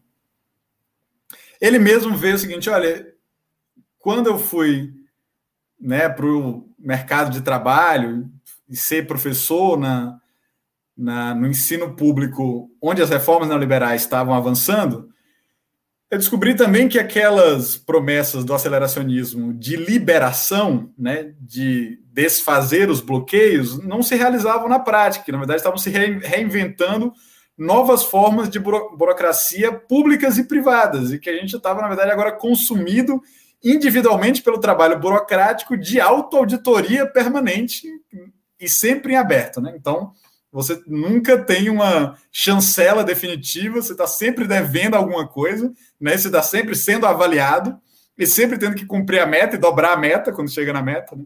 Então, isso produzia um grau de ansiedade e, e de desconforto psíquico permanente. É, e aí o, o próprio Fischer fala, né? Olha, você vê a quantidade de horas paradas de trabalho por depressão, outros distúrbios psíquicos vão crescendo no mesmo na mesma dimensão que as horas paradas por greve vão decrescendo. Então nós não conseguimos mais parar coletivamente o trabalho, porque nós nos organizamos enquanto agência coletiva dizendo vamos retirar nossa força de trabalho. O que acontece é que o corpo é consumido por essa nova dinâmica de trabalho. Você não tem ninguém a, a, a quem apelar, porque as, as mediações de classe não, não foram desfeitas, né? Como a Margaret Thatcher falou, não existe classe, não existe sociedade, existem só os indivíduos, é cada um por si, cada um que se cuide. Então, se você está com algum problema, você tem que resolver, sei lá, indo né, para um psiquiatra, tomando um medicamento. Isso é um problema seu com a sua química cerebral, certo? Então, esses é, são dois problemas que o Fischer lida muito ao longo do realismo capitalista, né? As novas formas de burocracia que o neoliberalismo produz nos prometeu que ia nos livrar da burocracia, aumenta a nossa burocracia, cria novos tipos de labirintos burocráticos. E de vigilância e autovigilância permanente. E dois, produz uma, uma digamos assim, um pano de fundo psíquico de ansiedade constante, certo? E de atomização social. Então nós temos que resolver esse problema, né? Está gerando sofrimento, está né? É a carne humana no moedor de carne do capital. Né? Mas como é que você resolve isso? Não tem como eu resolver sozinho essa questão. Né? Aliás, o neoliberalismo vai dizer cada um resolve por si só. Você tem que se adaptar, sei lá, faz uma meditação, né? toma aí um Rivotril, alguma coisa assim, e resolve o seu problema. Né? E o Fischer vai dizer: olha, nós só vamos conseguir dar conta se nós formos capazes de criar novos tipos de agenciamento coletivo, de ação coletiva de larga escala. Esse é, é o, são, são, os termos do problema para o Fischer. É, mas aí o, o, o, neoliberalismo joga contra nós, né? Porque a infraestrutura do trabalho neoliberal é o tempo todo de atomização, inclusive criando o que eles vão chamar esse grupo, né? Digamos assim, essa, essa rede de pensadores, que acho que o termo original é do Alex Williams, mas depois o Fischer vai usar sempre. A ideia de solidariedade negativa. Porque o movimento operário estava baseado na ideia de solidariedade positiva. Se você, um trabalhador lá, para em alguma coisa, eu, enquanto trabalhador, já que nós temos a mesma identidade, nós fazemos parte dessa classe, sou solidário a ele, a ele, trabalhar, a ele parar o seu trabalho. Né? De repente, vou lá, ajudo, é, né, dou uma doação para o fundo de greve e tal. No neoliberalismo, se o trabalhador para, né, qual é a, a como é que funciona o circuito afetivo, né? Ah, você está parando porque você tem o privilégio de parar. Eu não estou podendo parar. Né? Então, você tá, tem direitos demais, e os direitos são lidos agora na chave do privilégio, né? E quer manter os seus, os seus, os seus, os seus privilégios. Né? Então, a solidariedade negativa funciona assim: não, tá ruim para mim, tem que estar tá ruim para todo mundo. Né? E cada um vai puxando o outro para baixo, em vez de cada um se levantar coletivamente para cima. Né? Então, esse é um, um problema de natureza política. Né? Como é que a gente faz nessa situação? Então, decomposição do, do movimento operário, né? presentismo eterno do fim da história, mas certas patologias que, que o próprio capitalismo não consegue tematizar no espaço público, porque ele privatiza todos esses problemas. É problema de cada um, certo? Acho que aí, uma hora, esse negócio ia quebrar, né? Você tem as, as contradições vão acumulando, as insatisfações vão acumulando. Né? O que é que o Fischer está propondo? Olha, nós temos que produzir talvez um novo tipo de socialismo, né? E ele tem ele está o tempo todo também um pouco temerário com isso, testando, vendo o que é que pega, o que é que tem, que ele chama de como é que ele chama? Tração libidinal. O que é que tem tração libidinal? O que é que se amarra nos desejos, né? E ele até fala, ó, talvez o nome do o nome, o nosso desejo não tenha nome ainda, né? Porque comunismo está muito contaminado com certas conotações arcaicas, digamos assim. Por isso que eles, eles tentam brincar com o luxury communism para tentar retirar do comunismo a conotação de, de escassez ou de uma vida dura, digamos assim, né? Aí tentam fazer acoplar outras coisas a, a comunismo para para renovar o nome, ou socialismo democrático, ou então vai ainda aparecer um nome, que quando aparecer o nome nós vamos nos reconhecer nesse, nesse novo nome coletivo. Né? Então ele está meio como anunciando a terra prometida, digamos, tem um elemento profético, digamos assim. Né? E aí é, é como o Michael falou, né? Se você não acredita que é possível, aí não vai ser possível também.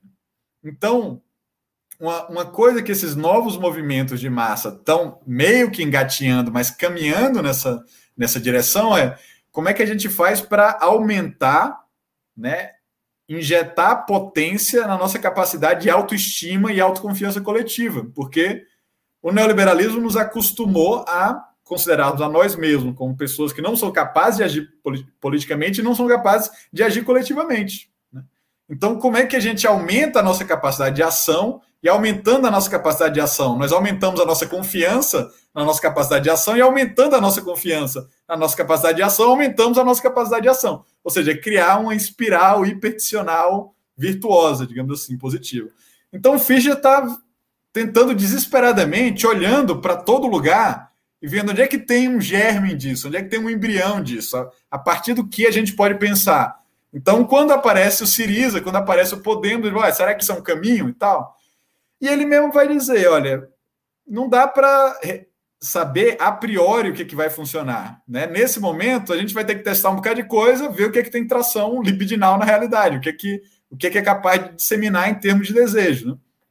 E isso vai é, exigir necessariamente um processo de tentativa e erro. Né? Então, pode ser que a gente seja derrotado aqui, esmagado ali, mas o importante, vai dizer o Fischer, é que a gente tem alguma capacidade de aprender com nossos erros e aumentar o nosso potencial de coordenação de ação.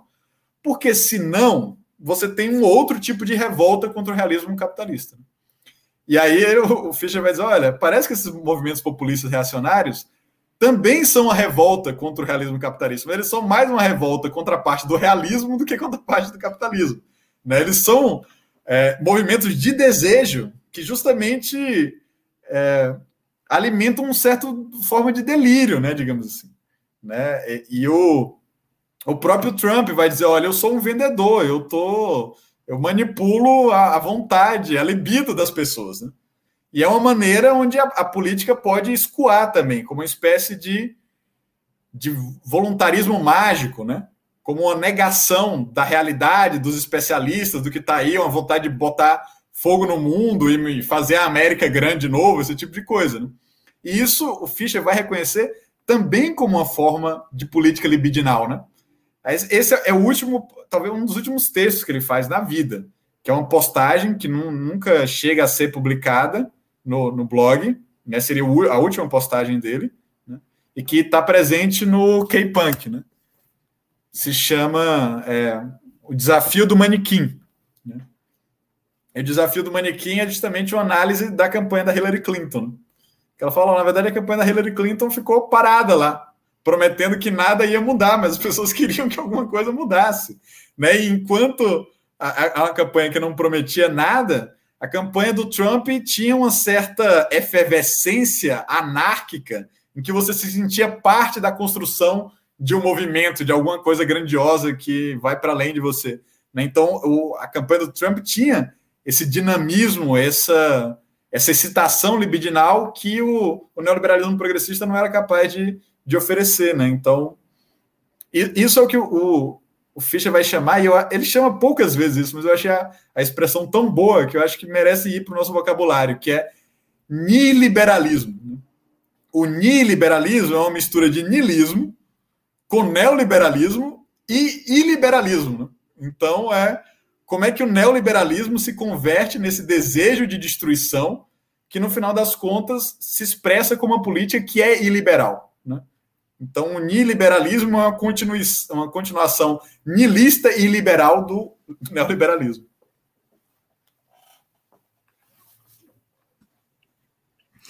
Eu não tenho puxado os comentários para cá porque a caixa de comentários entrou numa discussão própria, então deixa eles e, e se divertindo lá. Eles estão discutindo a epistemologia da, das ciências cognitivas e não sei mais o que, psicanálise. Ganhou é vida própria. É, é, a psicanálise é uma ciência, enfim, eles estão super engajados nessa, nessa discussão. Então, deixa eles discutindo lá. É, bom, são muitas coisas, né? Então, eu vou fazer o seguinte: eu já vou entregar as cartas aqui e vou deixar as duas, as duas próximas rodadas mais ou menos definidas do que, que a gente vai a gente vai trabalhar. É, agora, uh, eu queria passar, obviamente, né, uh, caindo de maduro o tema para Letícia essa questão do, da solidariedade negativa e da relação com a ascensão da, da extrema direita. Eu acho que, enfim, cai como uma luva, né? Aí para Letícia para o Michael comentário. E depois uh, a gente vai debater então o case, né, da do populismo de esquerda, né? Então a gente tem que debater as experiências concretas do Podemos, do Sanders, do Corbyn, por que, que deu certo, por que, que deu errado. Vamos lá, né? Vamos seguir isso que o Vitor coloca como experimentalismo no sentido do laboratório mesmo que o Fischer colocava, né? Essa coisa de tentativa e erro, por que, que funcionou e por que, que não funcionou. Vamos começar pelo lado de lá e depois a gente vai pelo lado de cá, né? Uhum. É, eu, eu gosto dessa, dessa coisa do Fischer, de que essa uma certa até humildade, né, de, de reconhecer que a gente está meio perdido mesmo, que é um momento liminar, para usar um transitório, né, então os mapas não estão dados, né, eles estão sendo rearranjados, né, os mapas políticos, enfim, Uh, e tem que ir prestando atenção, e acho que a, a, questão nesse tipo de contexto da atração libidinal é essencial. Eu vi alguém no, nos comentários reclamando, pedindo mais pragmatismo, mas tudo é contexto, entende? Eu acho que a gente está no contexto onde a, a, questão da atração libidinal ela tem um, um, potencial de eficácia muito maior do que em outros tipos de contexto. Então, esse tipo de coisa varia muito, né? A gente não tem só uma resposta. A gente está numa política que tá, é marcada por isso, né? Não tem dúvida nenhuma, e a, a nova direita está nadando de braçada. É, a questão da construção né, dessa, dessa alternativa e a questão da conexão, que é complicadíssimo hoje com esse negócio da internet e da digitalização, né, porque a gente tem toda uma infraestrutura aí que tem uma capilaridade que é inédita realmente, né, os processos não são novos, mas assim, é o nível de intensidade, extensão e capilaridade mesmo, né, como o próprio Fischer falou na palestra que eu estava acho que foi uma das últimas dele, né? A gente, a gente carrega o capital interpelando a gente no bolso o tempo todo, que é o smartphone, né? Antes não era assim, então isso acho que complica muito, muito as coisas, né? E isso é a base infraestrutural dessa infraestrutura cognitiva, que ele usa essa figura que eu acho genial, né? Do endividado adicto. Né? Tanto o endividado quanto o adicto, eles têm essa característica de não conseguir evoluir, né? como pessoa, ou, ou ter paz, porque ele está o tempo todo tendo que fazer mais e mais para ficar no mesmo lugar. né, que é a característica dessa do mercado de trabalho neoliberal de forma mais ampla, né, o precariedade e tal.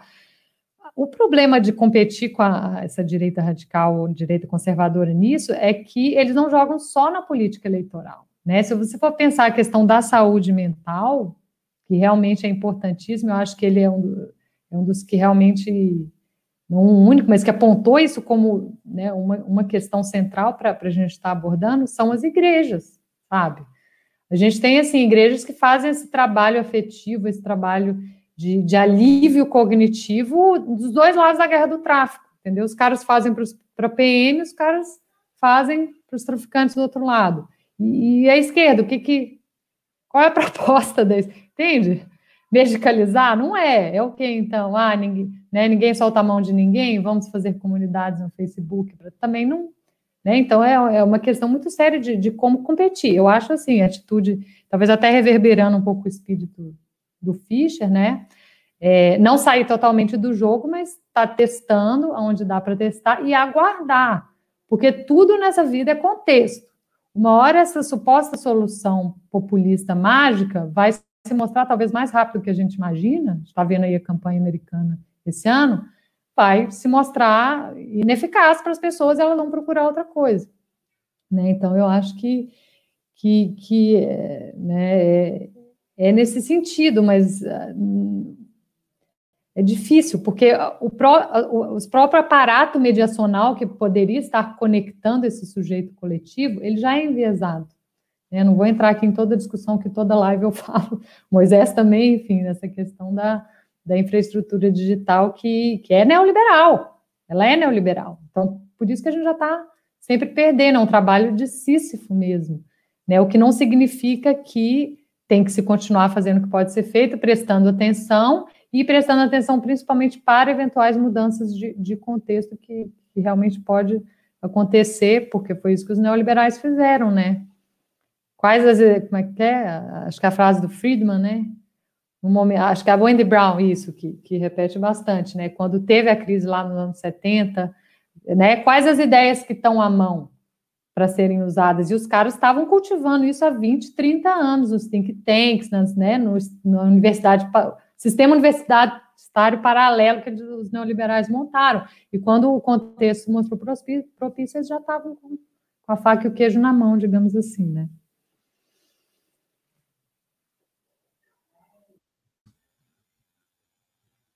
Vai, Michael. Bora lá. Bom, eu queria falar uma das coisas, eu acho que o, é, esse ponto, essa coisa de.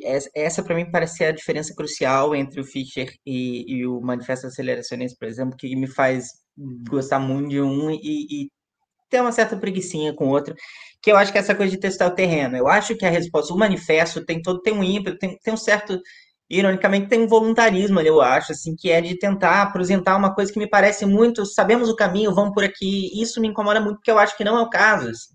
E aí eu acho que nessa que se atra... é nisso que eu falo que às vezes se atrapalha um pouco. Eu acho que o Fischer não faz isso.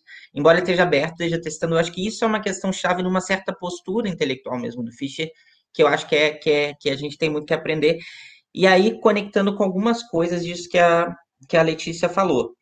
Uma é essa coisa mesmo de, de, de ficar atento a oportunidades. Eu acho que tem uma resposta.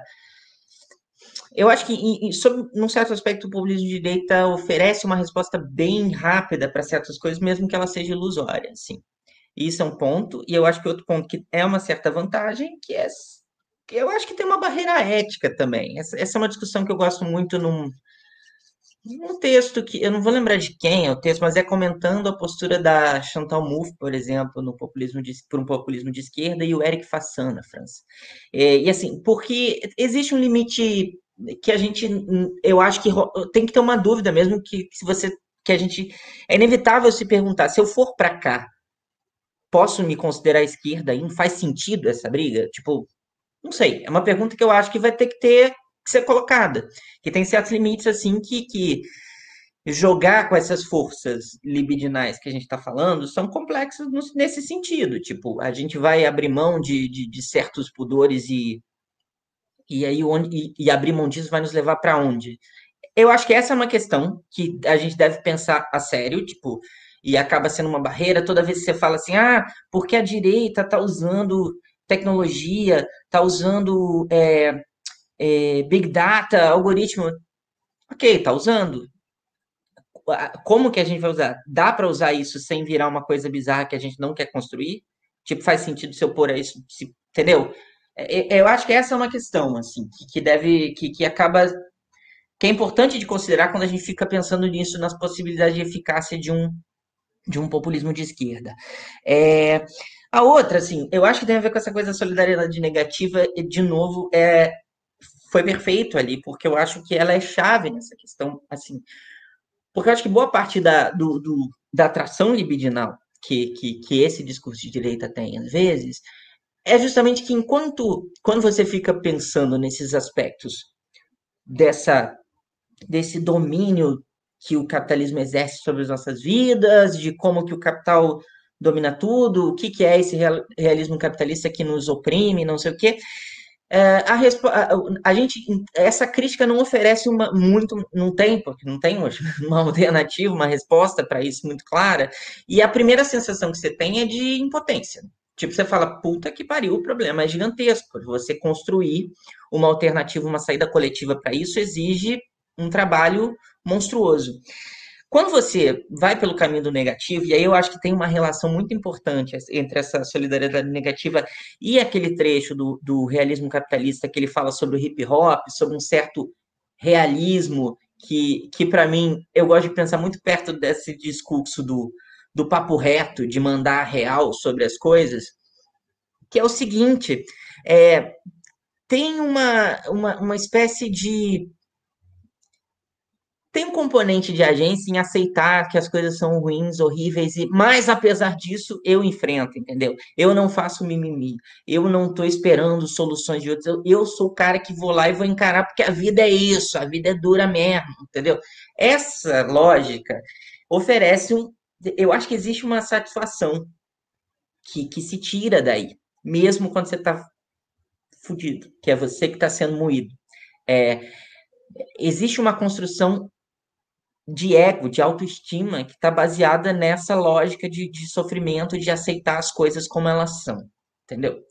É, eu acho que tem dois, uma, um, tem um livro que inclusive Fischer cita, que é um livro que eu gosto muito, que chama Coming Up Short, que é um livro de uma, eu vou esquecer o nome da autora, eu posso mandar depois, que ela discute isso, ela está pegando gente que está sofrendo dessa situação nos Estados Unidos, no contexto americano, que é gente que não consegue emprego, o cara faz a faculdade, se endivida loucamente, e, e, e, e, sabe, não consegue andar, e aí entra trocando dívida de cartão de crédito com cartão de crédito. Gente que é, encontra no exército a única alternativa para ganhar um dinheiro, porque não tem como nem estudar, nem arruma emprego que não seja no McDonald's, enfim. E aí ela faz entrevistas com essas pessoas. E são 100 relatos, se eu não me engano. E, e uma constante é o seguinte: é uma valorização de todo esse caminho de opressão, assim, de tipo, de isso aí, é, essa penúria sou eu. Eu que estou superando isso. Isso é minha identidade. Cara, dizer para essa pessoa que, tipo, desculpa, sua identidade tá horrível e sua vida não faz o menor sentido, tipo, não é uma coisa boa, assim, não é uma não tem tração libidinal nenhuma se colocar isso. Encarar isso acho que é uma questão chave, assim, entender como que existe uma construção aí, uma eu, eu, ultimamente eu fiquei meio encantado pelo Robert Fowler, que é um, é um ator que até o, o, o Fischer cita no, no Realismo Capitalista, é, que é que pelo, ele cita o conceito de interpassividade especificamente, mas o, a, o, o livro dele que eu estou lendo, é, que eu acabei de ler, é, vai um pouco além disso, e uma, essa é uma das coisas que ele trabalha, assim, que tipo, de como que existe um investimento libidinal importante, por exemplo, nesse discurso de austeridade, de suportar as privações e de aceitar isso tudo. Isso é muito a lógica da solidariedade negativa. E isso me parece uma coisa chave assim que a gente não sabe muito bem como lidar, que é uh, o que você coloca no lugar, porque não é simplesmente tirar assim, se a pessoa está se ancorando nessa ilusão para construir a própria identidade, isso é uma coisa chave no que ela, na maneira como ela se percebe, se vê no mundo, se coloca no mundo, tirar isso e não dar nada em troca é tipo meio que matar simbolicamente a pessoa, matar subjetivamente a pessoa. Então, assim, é uma coisa difícil, que eu acho que, assim, uma das questões, por exemplo, e agora tentando dar um respiro aqui, por que, que eu fiquei insistindo na coisa da relação da, da, né, da, do Fischer com essas construções de grupos e, e de, de, uma coisa real mesmo, de, dessa interação, de estar tá lá no CCRU, de depois participar das coisas, de, de ter uma relação positiva com os próprios alunos e estar tá num, sempre num movimento que não é que é acelerado, mas não necessariamente aceleracionista, de uma de tentativa de construção de laços, de sei lá, cria editora e, e, e incentiva a inovar a mídia e, e faz blog ao mesmo tempo e tal. Eu acho que existe uma, uma, uma espécie de satisfação nesse, nesse movimento, que eu acho que é uma coisa que a gente deve pensar, mas eu acho que ele não pode ser esse movimento de fechamento de identidades que eu acho que, que, que um certo ativismo às vezes cai, que é assim, você vira ativista e isso te dá algum sentido, mas você meio que se prende naquele sentido que isso te deu.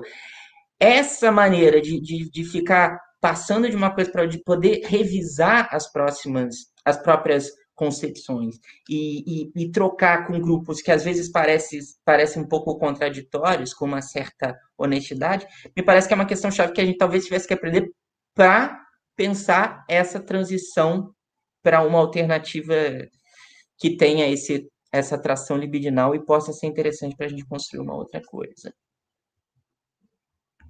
É isso. Equipe Transe, vamos recortar o pedacinho lá da, da fala do Michael, que ele fala do, da coisa de que o sujeito fica meio sem identidade quando a gente tira o mundo dele, né? Uh, já que toda a experiência dele é significada a partir daquela, daquela coisa miserável. Então, quando a gente diz que aquela coisa miserável é uma merda, a gente deixa o cara basicamente sem nada, né? Então, vamos recortar essa fala do, do Michael e transformar em meme, né? E porque é importante que isso seja espalhado, né? Como uma mensagem para a gente pensar, né? Sobre certas coisas que a gente faz no, no âmbito virtual. Né?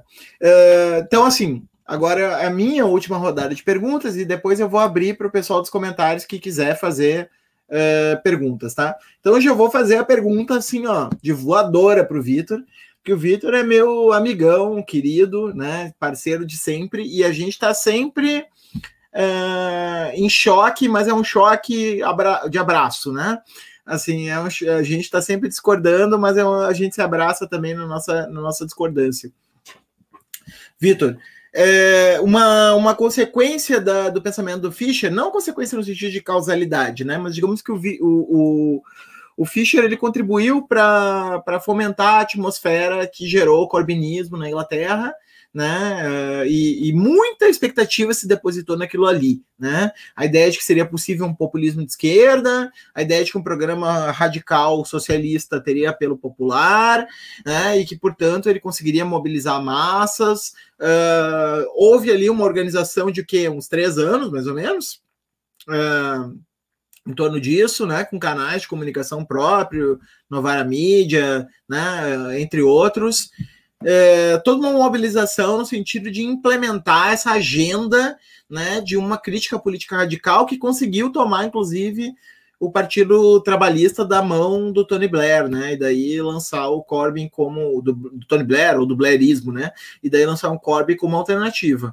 E os resultados não foram muito auspiciosos. Tu sabe que embora uh, a gente discutiu isso, né? Para quem quiser, vá lá no arquivo do Transe e vá buscar lá o podcast que se chama As Novas Esquerdas do Norte, em que estava eu, o Vitor e a Tatiana Rock, né? Para vocês verem o material de qualidade que a gente já fazia lá em 2017, né? Então vão lá, lá tá todas as nossas expectativas sobre o assunto, e eu e a Tati enchemos o Vitor de, de, de, de, de críticas e tal. Uh, em relação a esse projeto, mas tu sabe que no meu coração eu estava torcendo pelo Corby, né? Então, assim, eu compartilho contigo a frustração é, da, do fato de que o resultado não foi, não foi tão bom quanto a gente esperava, nem do Corbyn, nem do Sanders, né? A gente esperava que o Sanders fosse ganhar as primárias democratas e a gente esperava que o Corbyn fosse ganhar a disputa, especialmente sendo contra o Boris Johnson, né? E, e, e, isso não funcionou. E no final, mesmo o Podemos, né, que era a experiência assim mais um, substantiva, digamos assim, do ponto de vista de uma uh, de um certo impulso de baixo para cima, também acabou fragilizada e, e, acabou tendo que seguir um caminho que não era originalmente o caminho que o Podemos tinha previsto, né? Que era uma aliança numa espécie de frente de esquerda, né? Sendo que o, o Iglesias uh, muitas vezes afirmou, né, que a ideia não era fazer uma frente de esquerda, né? A ideia era se desvencilhar do, da ideia de esquerda e construir então uma alternativa populista, né? Então, obviamente, tu não vai exaurir todas essas experiências, mas eu queria te ouvir assim, já que esse é um tema muito ficheriano, né? Esse tema do, do populismo de esquerda, essa mobilização uh, corbinista, eu queria ouvir um balanço dessa experiência, na verdade, não só de ti, né? Mas dos três, uh, começando por ti. Não, então, acho que a primeira coisa que eu tenho que fazer é dizer que você tem razão, e tem razão que isso tem a ver e que faz sentido cobrar, né? Porque uma, uma linha tangente poderia ser dizer, não, Fischer nunca teve nada a ver com isso, então isso não, não desmente e tal. Não, acho que não é verdade. Ele participou do ambiente político e cultural né, que gestou o corbinismo de alguma maneira, né? Obviamente, não foi ele o produtor do corbinismo, né? não tem, ele não tem essa importância toda, digamos assim, mas desde a de 2011, por exemplo, é, o Fischer se filia ao Partido Trabalhista, né? 2011, quatro anos antes do Corbyn. Ele estava dizendo: olha, antes, até aqui, não tinha o que fazer no Partido Trabalhista. Ele estava numa direção, estava blocado né, e travado para aquele caminho. Né? Como os caras perderam, aí ficou um pouco confuso, portanto, tem possibilidade de pensar ideias novas. Isso é uma ruptura grande com o Fischer, porque o Fischer tem uma formação muito mais anarquista. Né? Embora ele, ele a sua infância já é ali naquele. Isso eu falo um pouco no pós-fácil também, né? Ele, ele é de daquelas comunidades de trabalhadores fordistas organizados, então ele, tem, ele vem de uma tradicionais do Labour, né? Quando ele está no CCRU, ele é tipo um, um libertário cósmico, mais ou menos, como algo próximo do, do não exatamente como o Land, né, mas eles tinham até o final da década de 90 uma certa proximidade. Né? E quando, é, por exemplo, em 2005, tem é, eleição do, da Inglaterra, né? E lá o, o, o, Fischer vai dizer: não tem sentido votar, não votem, não alimentem esses parasitas e tal. Ele era basicamente um abstencionista. Seis anos depois, ele está se filiando num partido político e vai fazer trabalho de. É, ele escreve um artigo junto com Jeremy Gilbert, né, antes do Corbyn, isso também, que era o que poderia ser um programa de um partido trabalhista renovado pela esquerda. Né? da possibilidade, porque isso não estava dado, né? Se no futuro isso acontecer, o que, é que poderia ser um programa? E de fato, quando o Corbyn aparece, ele acha que é isso mesmo, tem que ir lá, tem que disputar o Partido Trabalhista, tem que tentar, né? E acaba que as ideias dele também são muito fortes no, no festival em torno do Partido Trabalhista da esquerda radical, que é o The World Transformed. Né? Inclusive, é um festival que eu fui duas edições, porque a Jacobin participa e tal, então estava presente lá. Inclusive, tem coisas dedicadas ao Fischer nesse festival. Então, ele estava aí, nesse rumo. O que, que deu errado? Primeiro, eu acho que a gente tem que lembrar o quão absolutamente improvável era a vitória do Corbyn para eleição de líder. Contra a vontade da imensa maioria do partido parlamentar, os, os deputados realmente existentes no parlamento britânico. Certo? Então, o Corbyn não tinha a, as assinaturas mínimas para se registrar como concorrente, ninguém achava que ele ia ter a menor chance de ganhar, e de repente, porque a candidatura dele consegue capturar o, o, o desencanto e o descontentamento com as políticas de austeridade. E ele ganha com 61%, que é um negócio assim, coisa surreal. Como é que um velhinho que tinha sido lá do fundão do parlamento durante anos, que ninguém dava importância, que era uma figura anedótica, de repente consegue ser a liderança do Partido Trabalhista, o líder mais à esquerda da história do Partido Trabalhista. Em, antes de 2015, a esquerda trabalhista eram três pessoas: a Diane Abbott, o John McDonnell e o Corbyn, só isso. Todos acima de 60 anos. Certo? Hoje não é mais assim. Inclusive, a esquerda do Partido Trabalhista parlamentar hoje tem, em média, menos de 40 anos. É uma nova galera, uma galera que apareceu nas eleições de 2015, 2017 e 2019. Então eles não tinham nada, eles partiram zero. Os sindicatos desmoralizados e desprestigiados. O partido parlamentar, na sua maioria, neoliberal progressista, contrário ao, ao plano do Corbyn. Na eleição de 17, eles tiram 40% dos votos. Ficam a dois pontos de ganhar. Esse cara que ninguém dizia que podia ganhar. Né? Então, assim, foi uma derrota muito dura em 2019, foi. Mas ela vinha de uma situação absolutamente improvável, em que a esquerda trabalhista não existia, não era uma, um agente relevante no cenário político. Eles, meio que por acaso, acabam ganhando a direção do partido, tem uma votação muito mais alta, inclusive do que foi em 2015, 2010. Né? É, 2015 foi 32, 32 é, 30%, em 2010 tinha sido 28%, em 2017 é 40%. Em 2019 volta para 32%. Mas ganha a juventude.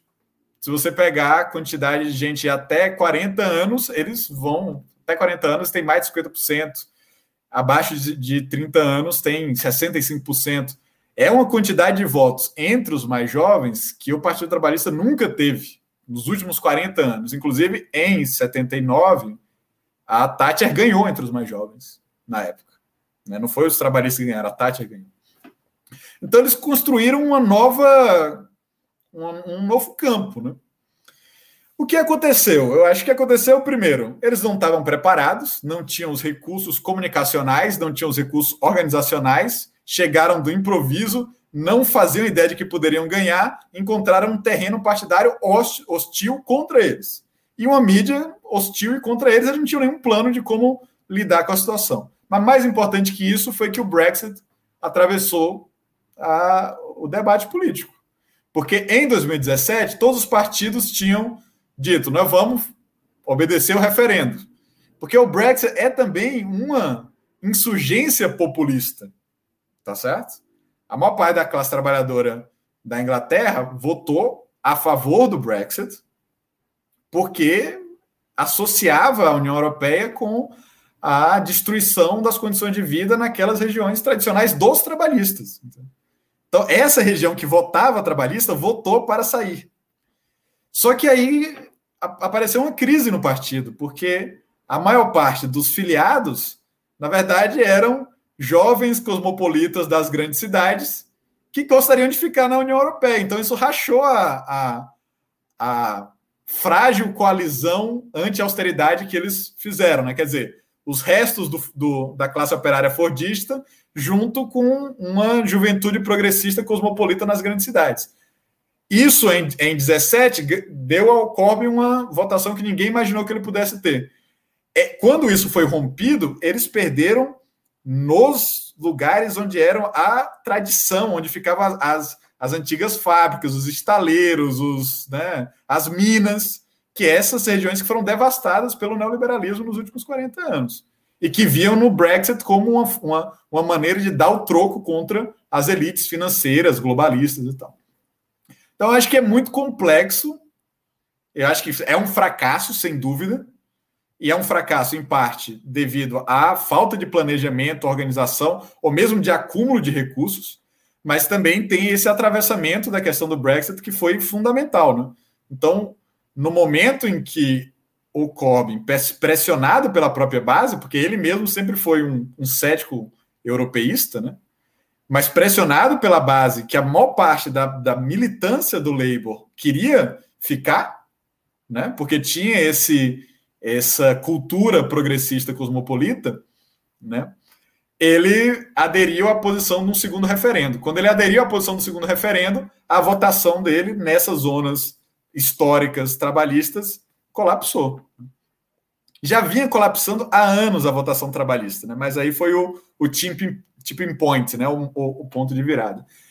Assim, claro que a gente poderia. É, é, um assunto muito complexo, a gente poderia falar muito mais coisa aqui. E eu, eu, a minha visão é certamente enviesada, porque eu acho que o problema fundamental é como você constitui uma coalizão anti-austeridade, né, que é muito difícil, porque a parte mais velha da, da classe trabalhadora tem uma certa nostalgia do Fordismo e quer fazer as coisas grandes de novo, digamos assim, né? Quer é, fechar as fronteiras para voltar ao tempo como, como era antes, porque o neoliberalismo destruiu o modo de vida deles, isso é absolutamente verdadeiro, então esse ressentimento tem uma razão material. Mas, por outro lado, o que seria o futuro do nosso movimento é a, a juventude que está no, nos grandes centros urbanos, né? É a juventude precarizada e endividada. Essa nós ganhamos do ponto de vista do discurso, do programa, tá com a gente, mas eles, primeiro, não votam tanto quanto os mais velhos votam, né? E a pirâmide demográfica não é tão mais favorável para uma política da juventude. Né? Acho que tem um elemento geracional que é importante, inclusive para entender o que aconteceu nos Estados Unidos também, né? Porque lá a gente conseguiu produzir uma coisa no campo da juventude super interessante, cujo resultado é Alexandre Ocasio-Cortez, né? a Rashida Talib, a Elian Omar, agora o Jamal Bowman, a Cory Bush, né? que é que são pessoas assim não brancas, mas anti-neoliberais, anticapitalistas, né? e aparecendo dentro das instituições, que é uma coisa que nos Estados Unidos não existia há décadas também. Então eu acho que tem um certo um certo acúmulo organizacional também, inclusive mais do que isso, um acúmulo programático, porque pela primeira vez também em décadas a esquerda radical se viu obrigado a dizer o que ela faria caso chegasse no poder, né? Porque a gente estava acostumado a dizer o que a gente não gostava, o que a gente não queria. O que, o, o, todo o movimento anti-globalização é na base de um grito de não, de resistência. E agora essa geração começou a pensar e produzir seus próprios think tanks, o que, que é o nosso, a nossa plataforma positiva. E, e disso acho que tem saído várias ideias interessantes. Então, acho que teve um acúmulo organizacional e teve um acúmulo programático também.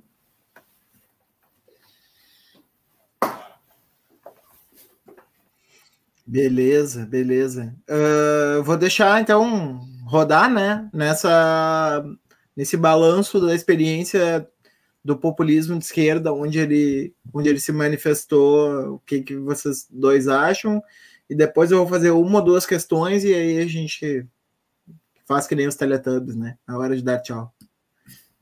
Coisa de. Isso foi comentário de pessoa com bebê em casa, né?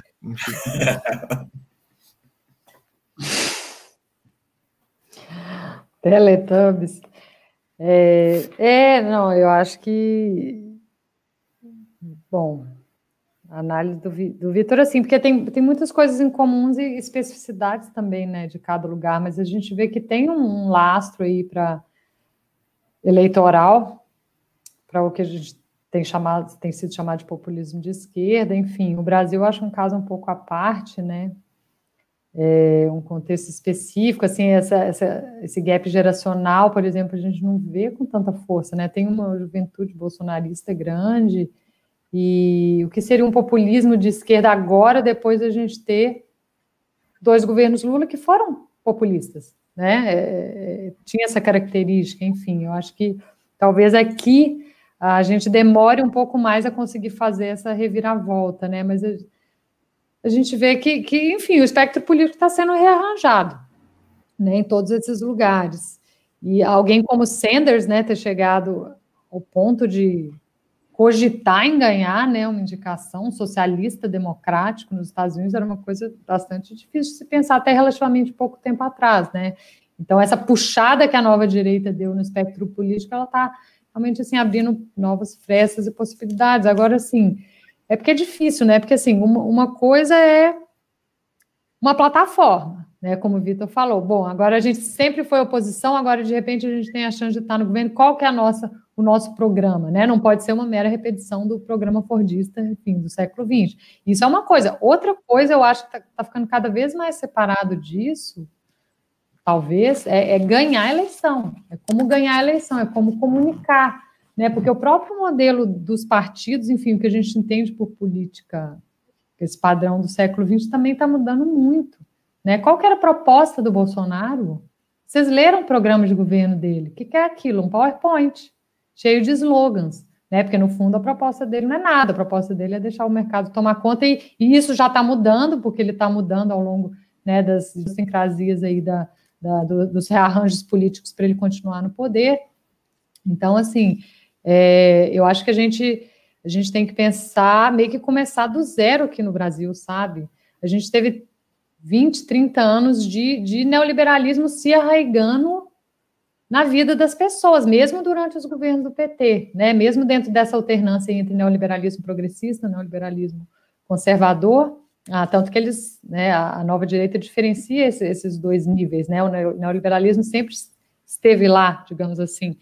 Mas assim, tem padrões também que a gente vê que são muito recorrentes. É a coisa do take back control aí para citar o Brexit, né? É algo que a gente vê como um fator de eficácia nos Estados Unidos, na Índia, aqui no Brasil, no Brexit, né? A questão da, da política de subjetividades e de afetos também é algo que, que é bem onipresente. Você vê como que isso complica o que era você montar uma agenda política no, né, no modelo antigo partidário, que as pessoas vão voltar com base em propostas e Claro que esse elemento se mantém, mas como juntar isso com o elemento da comunicação? E aí, uma última coisa que eu comentaria, que eu acho que foi muito forte no caso do Bolsonaro, mas pelo que eu leio de colegas que analisam o caso do Trump, principalmente, também uh, isso aparece, é que é preciso fazer uma, uma, comunicação, tanto uma proposta, enfim, mas também uma comunicação em período eleitoral e, e também fora, que seja ao mesmo tempo de massa e de nicho, né? Porque o marketing eleitoral hoje é isso, e o Bolsonaro conseguiu fazer isso lindamente ao mesmo tempo que ele foi um candidato de massa, mas ele, ele foi um candidato para segmentos muito diferentes entre si, inclusive isso, e a comunicação digital dele performou isso de uma forma extremamente eficaz e poderosa. Né? Então, eles são interseccionais, né? nesse sentido, um pouco que a gente veria um pouco como uma forma distorcida de interseccionalidade, mas eles foram. Né? E eu acho que é isso, isso é, é o, o essencial para uma construção de equivalência grande, né, em período eleitoral principalmente, mas não apenas, que eu acho que a, a, a, né, a, esquerda tem que construir isso com base no que existe, não do que a gente acha que seria interessante. Né? Então, a gente conhece muito pouco do, do, do que resultou, enfim, da, da visão das pessoas comuns no Brasil, nos seus vários segmentos, depois né, desse, de todas essas décadas de, de um neoliberalismo de facto, né, uma neoliberalização da vida de facto, aumento da precarização, inclusão pelo consumo e tudo isso. A gente conhece muito pouco, mas uh, eu acho que não tem outro jeito, tem que ser uma coisa uh, mais bottom-up, digamos assim, do que ela é hoje. A questão das igrejas, gente, essa ojeriza da esquerda de, de, de abraçar ou de conversar com os próprios segmentos progressistas dentro das igrejas evangélicas, por exemplo, que eles existem, né? Os pastores estão aí e, e essa, essa conexão simplesmente não, não dá liga, né? Ah, bom, não sei se eu respondi a pergunta, mas seriam observações que eu, que eu teria que fazer pensando mais no caso brasileiro, no caso, né? Vai, Michael. Então, gente, o, eu vou falar de um negócio aqui que, na verdade, é o que eu tô me interessando agora, é um caminho que eu acho. Talvez eu me arrependa de tentar traçar, mas eu tô. O que eu, o que eu tô querendo estudar nos próximos anos é o seguinte, é, que é um tema que aparece no.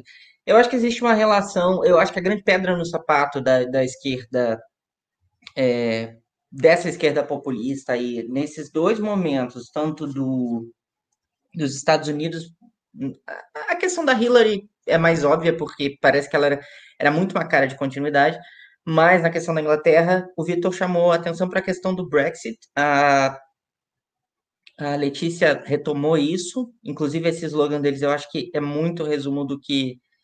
De que, dessa promessa que eles conseguem vender, que eu acho que é uma resposta, inclusive, ao sentimento de opressão, de whatever que se queira pensar, que o realismo capitalista traduz. É o seguinte, eu acho que o nacionalismo é uma questão, assim, que, que, que, acaba sendo meio que incontornável. É curioso que os movimentos lá dos anos 90, Seattle, Fórum, tinham um caráter anti-globalização. Se a gente vê o, tra o, o que aconteceu de lá para cá, curiosamente você tem hoje o, o chanceler lá é, falando em globalismo e, e, tipo, é isso, assim, de certa forma, essa direita hoje virou, no discurso, é a antiglobalista, é a que quer o seu país de volta, o que quer enfim, toda, toda a discussão sobre imigração e não sei o quê. E uma das coisas que eu quero explorar, eu acho assim, existe um apelo dessa, dessa coisa do nacional que não é só no plano do atavismo, do, do, do, de uma coisa arcaica que persiste e tal, mas, mas existem questões aí que a esquerda não sabe muito bem trabalhar hoje, assim. É, eu acho que é, o Brexit é uma manifestação de, de, de um nacionalismo, sim, é, um, é, um, é, é uma das forças que ele bebe para se estabelecer, é isso. Eu acho que o, essa perspectiva cosmopolita está associada a uma, uma, uma certa esquerda vista como privilegiada.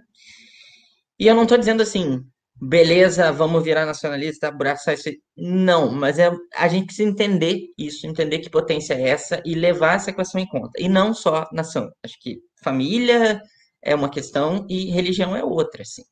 É, infelizmente, eu acho que isso, eles, esses, essas três coisas que a gente, curiosamente, o próprio mesmo a, a, aquele momento de ascensão do neoliberalismo em 89 parece tirar de cena, de certa forma, colocar isso como nacionalismo, principalmente como uma coisa que, sei lá, a gente ia superar é, meio que naturalmente, que aquelas manifestações, tanto étnicas quanto é, separatistas que, te, que explodiram ali eram quase o último suspiro, assim, é, não me parece que foi, e, e, me parece que hoje é uma questão, assim, e, e eu acho que realmente quando lida com isso, eh, me parece que a esquerda lida de uma maneira estranha, e, e, e principalmente essa esquerda que a gente está falando, que para mim está no Sanders e está no, no, Corbyn, não consegue lidar com isso. E, e, e, eu acho que isso é uma coisa que precisa ser, pelo menos, pensada e levada a sério como, como, como, como objeto, mas não só, assim, entender o que, que é esse troço, assim. Eu acho que isso vai ser uma questão chave se a gente quiser, pelo menos, entender por que, que, o, que, que a gente está tomando porrada, assim. É, de novo, não me não, não acho, não tem nenhum discurso aqui em defesa disso, não acho que a solução é a esquerda sair amanhã de camisa da CBF na rua, mas tem que entender por que, que sair com a camisa da CBF na rua faz sentido para tanta gente, mesmo que a gente sabe que no final das contas o governo vai liberar para vender o país e explorar o máximo que puder essa coisa toda e, e não tem nada de é, amor à nação em toda a política que entrou aí. Mas entender como é que esse símbolo tem esse apelo e porque, enfim, a gente precisa saber como lidar com isso. Eu acho que é, essa é uma questão que eu queria trazer aqui. Uh, gente querida, eu vou fazer então agora uma, uma coletânea aqui dos comentários, tá? Porque são vários, são várias perguntas e não vai dar tempo da gente abordar todas, porque a gente tem a regra de ouro das duas horas que já vai ser quebrada, né? Então, só para não esticar demais, assim, eu vou fazer o, o, o, desafio meio indigesto, né, aos, aos participantes da live de responder, assim, um monte de coisas complexas ao mesmo tempo. É, claro, né, selecionando o que quiserem responder, né? Então, eu vou fazer uh, quatro perguntas aqui juntas, tá? E aí vocês, cada um uh, seleciona o que quiser responder e pedindo desculpa aos demais que eu não, não fiz as perguntas, tá? Então, o Zenóbio pergunta para todos: vocês percebem na política aceleracionista de esquerda alguma ferramenta que possa ser usada aqui no Brasil agora? Se sim, quais? Então, essa pergunta, na verdade, mereceria uma live inteira, mas vamos, vamos colocar ela aí. Quais exemplos de trabalho de base feitos pela esquerda radical têm ganhado evidência positiva nos últimos anos? E. É, aqui. Por mais seja importante não abandonar por completo o envolvimento com a governamentalidade, não seria melhor tentar usar estratégias de convencimento mais autonomistas? E a última é do Gabriel. Não acham que o colapso ambiental pode ser um ponto de atração, tanto com a juventude como das antigas gerações, algo que, por exemplo, está na centralidade proposta como no Green New Deal? Então, eu acho que as quatro perguntas convergem para uma coisa, por incrível que pareça, que é qual a estratégia? Né? O que, que vocês acham que é a estratégia que pode ser feita uh, aqui no Brasil, né? Especificamente, né? Então, acho que é um bom jeito da gente fechar. Eu sei que essa pergunta é meio indigesta, porque é uma pergunta muito complexa para tão pouco tempo, mas se vocês puderem, pelo menos, assim, dar aquele, né, aquele abano para algum lugar, né? Fazer aquele sinal para algum lugar, eu acho que é legal. Independente disso, né? Queria já agora já agradecer muito a presença de vocês, vocês três, né? e, e da, da, galera que nos acompanhou aí, duas horas, né? Seguimos com o público firme. Então, uh, vamos lá, fazer essa última rodada aí. Começando, então, de novo pelo Vitor e Letícia e Michael. Então, acho que três das perguntas eu posso até responder, assim, muito sumariamente, né? Se o aceleracionismo tem algo a nos dizer, eu acho que sim. O que a orientação ao futuro?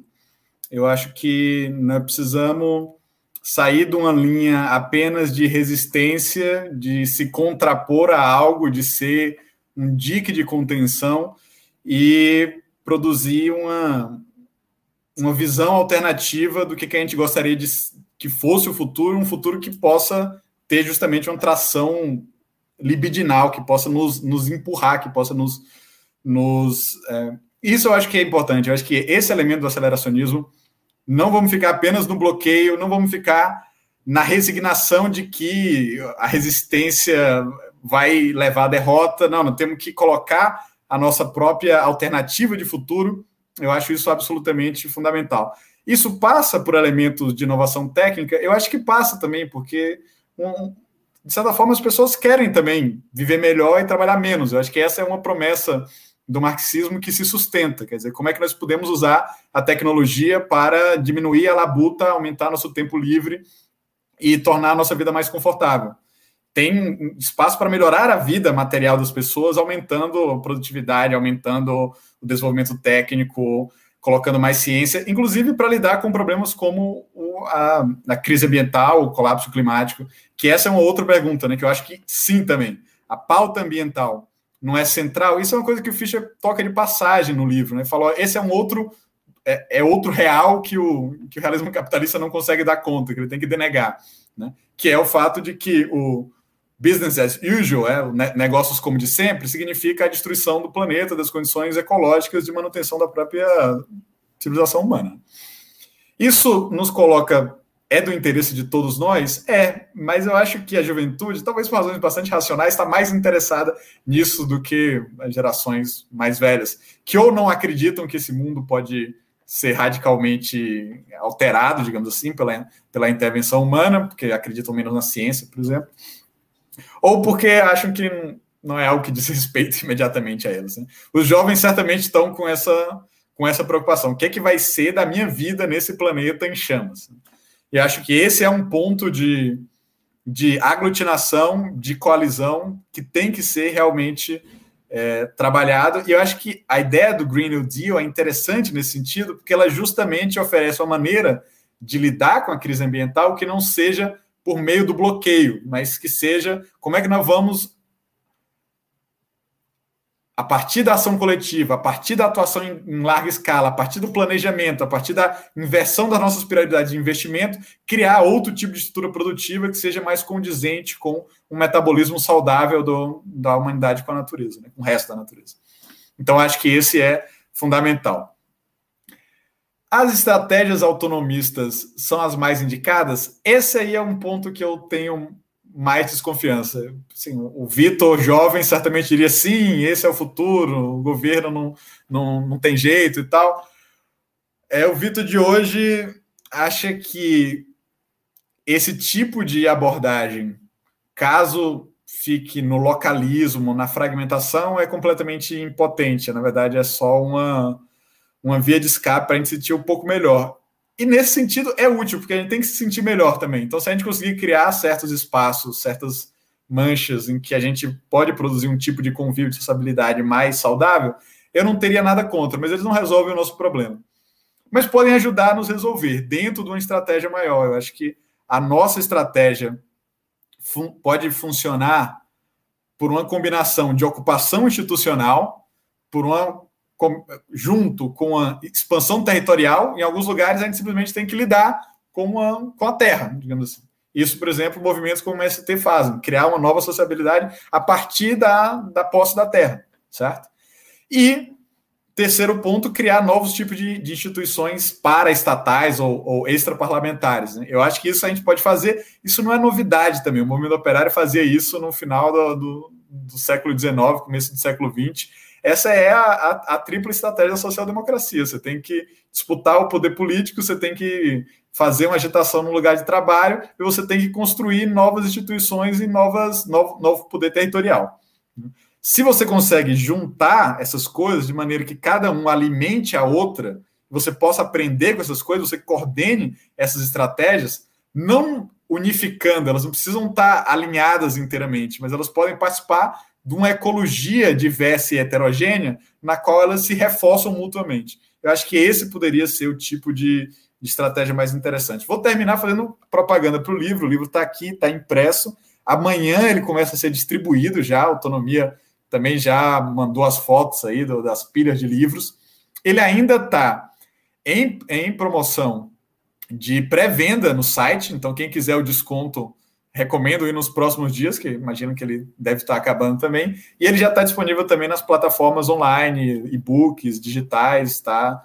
Se procurar, acha. Então, compre um livro que não vai ser o último livro do Fischer no Brasil, né? Nós já estamos é, trabalhando a ideia de publicar o Ghost of My Life, né, o Fantasma da Minha Vida, e o novíssimo livro que saiu hoje ou ontem, que é Desejos Pós-Capitalistas. Esse eu tenho uma, vontade particular de, de, traduzir também, e acho que no próximo ano ele já vai estar disponível no Brasil. Para terminar com o próprio Fischer, né, eu queria dizer que último, os últimos anos do Fischer ele estava meio assim preocupado em produzir uma imagem de um comunismo libidinal, né? E ao mesmo tempo de um comunismo realista, de um realismo comunista, de algo que é pragmaticamente capaz de, de avançar. Né? Então ele estava, ao mesmo tempo, tentando se alimentar das, das experiências da contracultura da década de 60 e década de 70 e pensando em maneiras organizacionais hegemônicas, partidárias ou sindicais que pudessem oferecer uma, uma robustez no sentido de produzir uma, uma maioria, de, ou de vertebrar um projeto majoritário. Né? E aí o, o Fischer vai dizer, isso é ele que fala, né? Que nós não precisamos escolher entre uma abordagem hegemônica e uma política do desejo. E que a tarefa é justamente renovar a política de classe por meio do desejo. Né? Uma política de classe libidinal. Então, práticas moleculares de expansão da consciência não são opostas à ação indireta, à ação coletiva institucional capaz de produzir transições ideológicas persistentes. Então você precisa levar as instituições a sério, mas saber que elas não serão renovadas de dentro, mas precisam, precisarão de movimentos oposicionais extraparlamentares para renovar essas instituições. É a combinação do utópico com o pragmático que tanto se faz necessário hoje. Isso é uma frase do Fischer, né? O pragmatismo sem utopia leva à resignação rebaixada do neoliberalismo progressista, enquanto a utopia sem pragmatismo nos deixa, eu cito aqui Fischer, na posição da bela alma com as mãos limpas, mas inúteis e impotentes. Então, combinar uma política do desejo com uma abordagem hegemônica, combinar um pragmatismo, um realismo comunista com um, um comunismo libidinal, desejante, eu acho que essa é a nossa grande tarefa. O engraçado é que a gente falou duas horas aí sobre o Fischer e não falamos sobre o assunto mais transe de todos, né? Que é o comunismo ácido e. Como é que tu chamou no Vira Casacas o anarquismo carnavalizante, sei lá, um troço assim, né? Tu, tu, tu, tu falou que eu pensei, que maravilha isso, né? Eu quero até fazer uma camiseta disso aí, né? De, anarquismo carnavalizante, é, é, é, é, esse sou eu aí, vou fazer uma camiseta disso aí. Né? Valeu, Vitor. Letícia.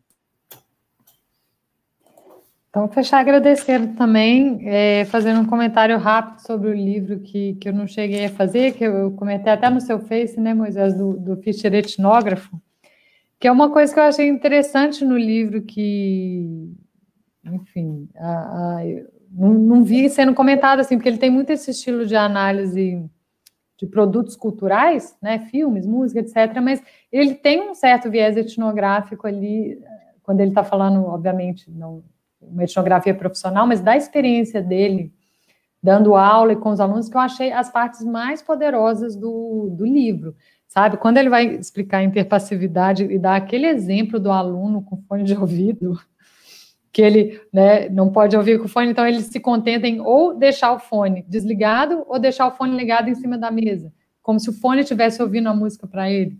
Aquilo é absolutamente genial e, assim, é o tipo da anedota etnográfica que daí você tira um monte de coisa eu quero destacar ele também, porque ele tem, ele tem esse talento, apesar de não ser reconhecido como etnógrafo. Enfim, recomendo demais o livro, imagino que a tradução tenha ficado ótima, então, ah, mesmo para quem nunca leu, eu, é, são leitores novos, como eu, recomendo demais, pode pegar e ler ah, sem medo de errar, tá? Aí, com relação à, à, última questão, assim, concordo com tudo que o Vitor falou, ah, com o Fischer, enfim, desses está atacando a coisa sempre pelos por todos os lados, né? E eu acho que terminar falando talvez essa questão da utopia, que realmente é, é o grande recado do livro, né?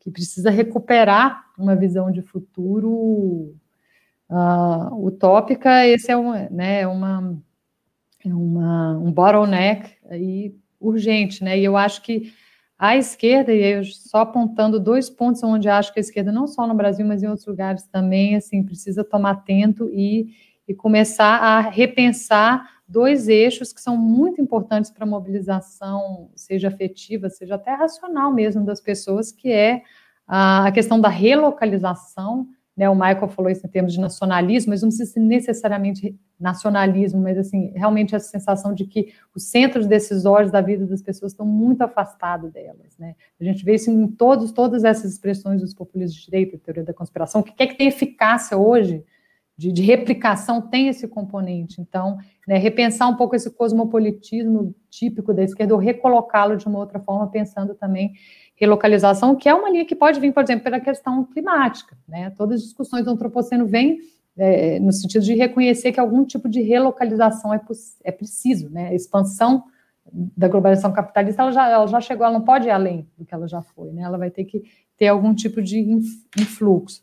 E o outro ponto é a questão da demanda espiritual. Eu acho interessante no livro do Fischer quanto como várias vezes ele, quando ele vai falar de uma necessidades cognitivas, ansiedade, ele, ele às vezes coloca isso em termos espirituais também. Agora não lembro se é no livro ou em algumas falas dele, mas enfim, eu notei isso e eu acho que isso, gente, se for ver, não só assim a, a eficácia política das igrejas, né, das várias igrejas, principalmente as evangélicas, porque elas são mais capilares, né, realmente, elas fazem trabalho de base, né, coisa que a esquerda não faz, mas você pega uma, uma, um, a eficácia de um QAnon da vida, né? O quanto que eles estão pegando gente dessa espiritualidade New Age, a coisa que tem essa versão messianismo, só que através das energias da era de Aquário, é um tipo de utopia, né? Um, uma utopia de renovação, uma utopia de não, já deu, não dá mais para continuar como está, a gente vai ter que virar as coisas do avesso, com esse componente espiritual e não só um componente racionalista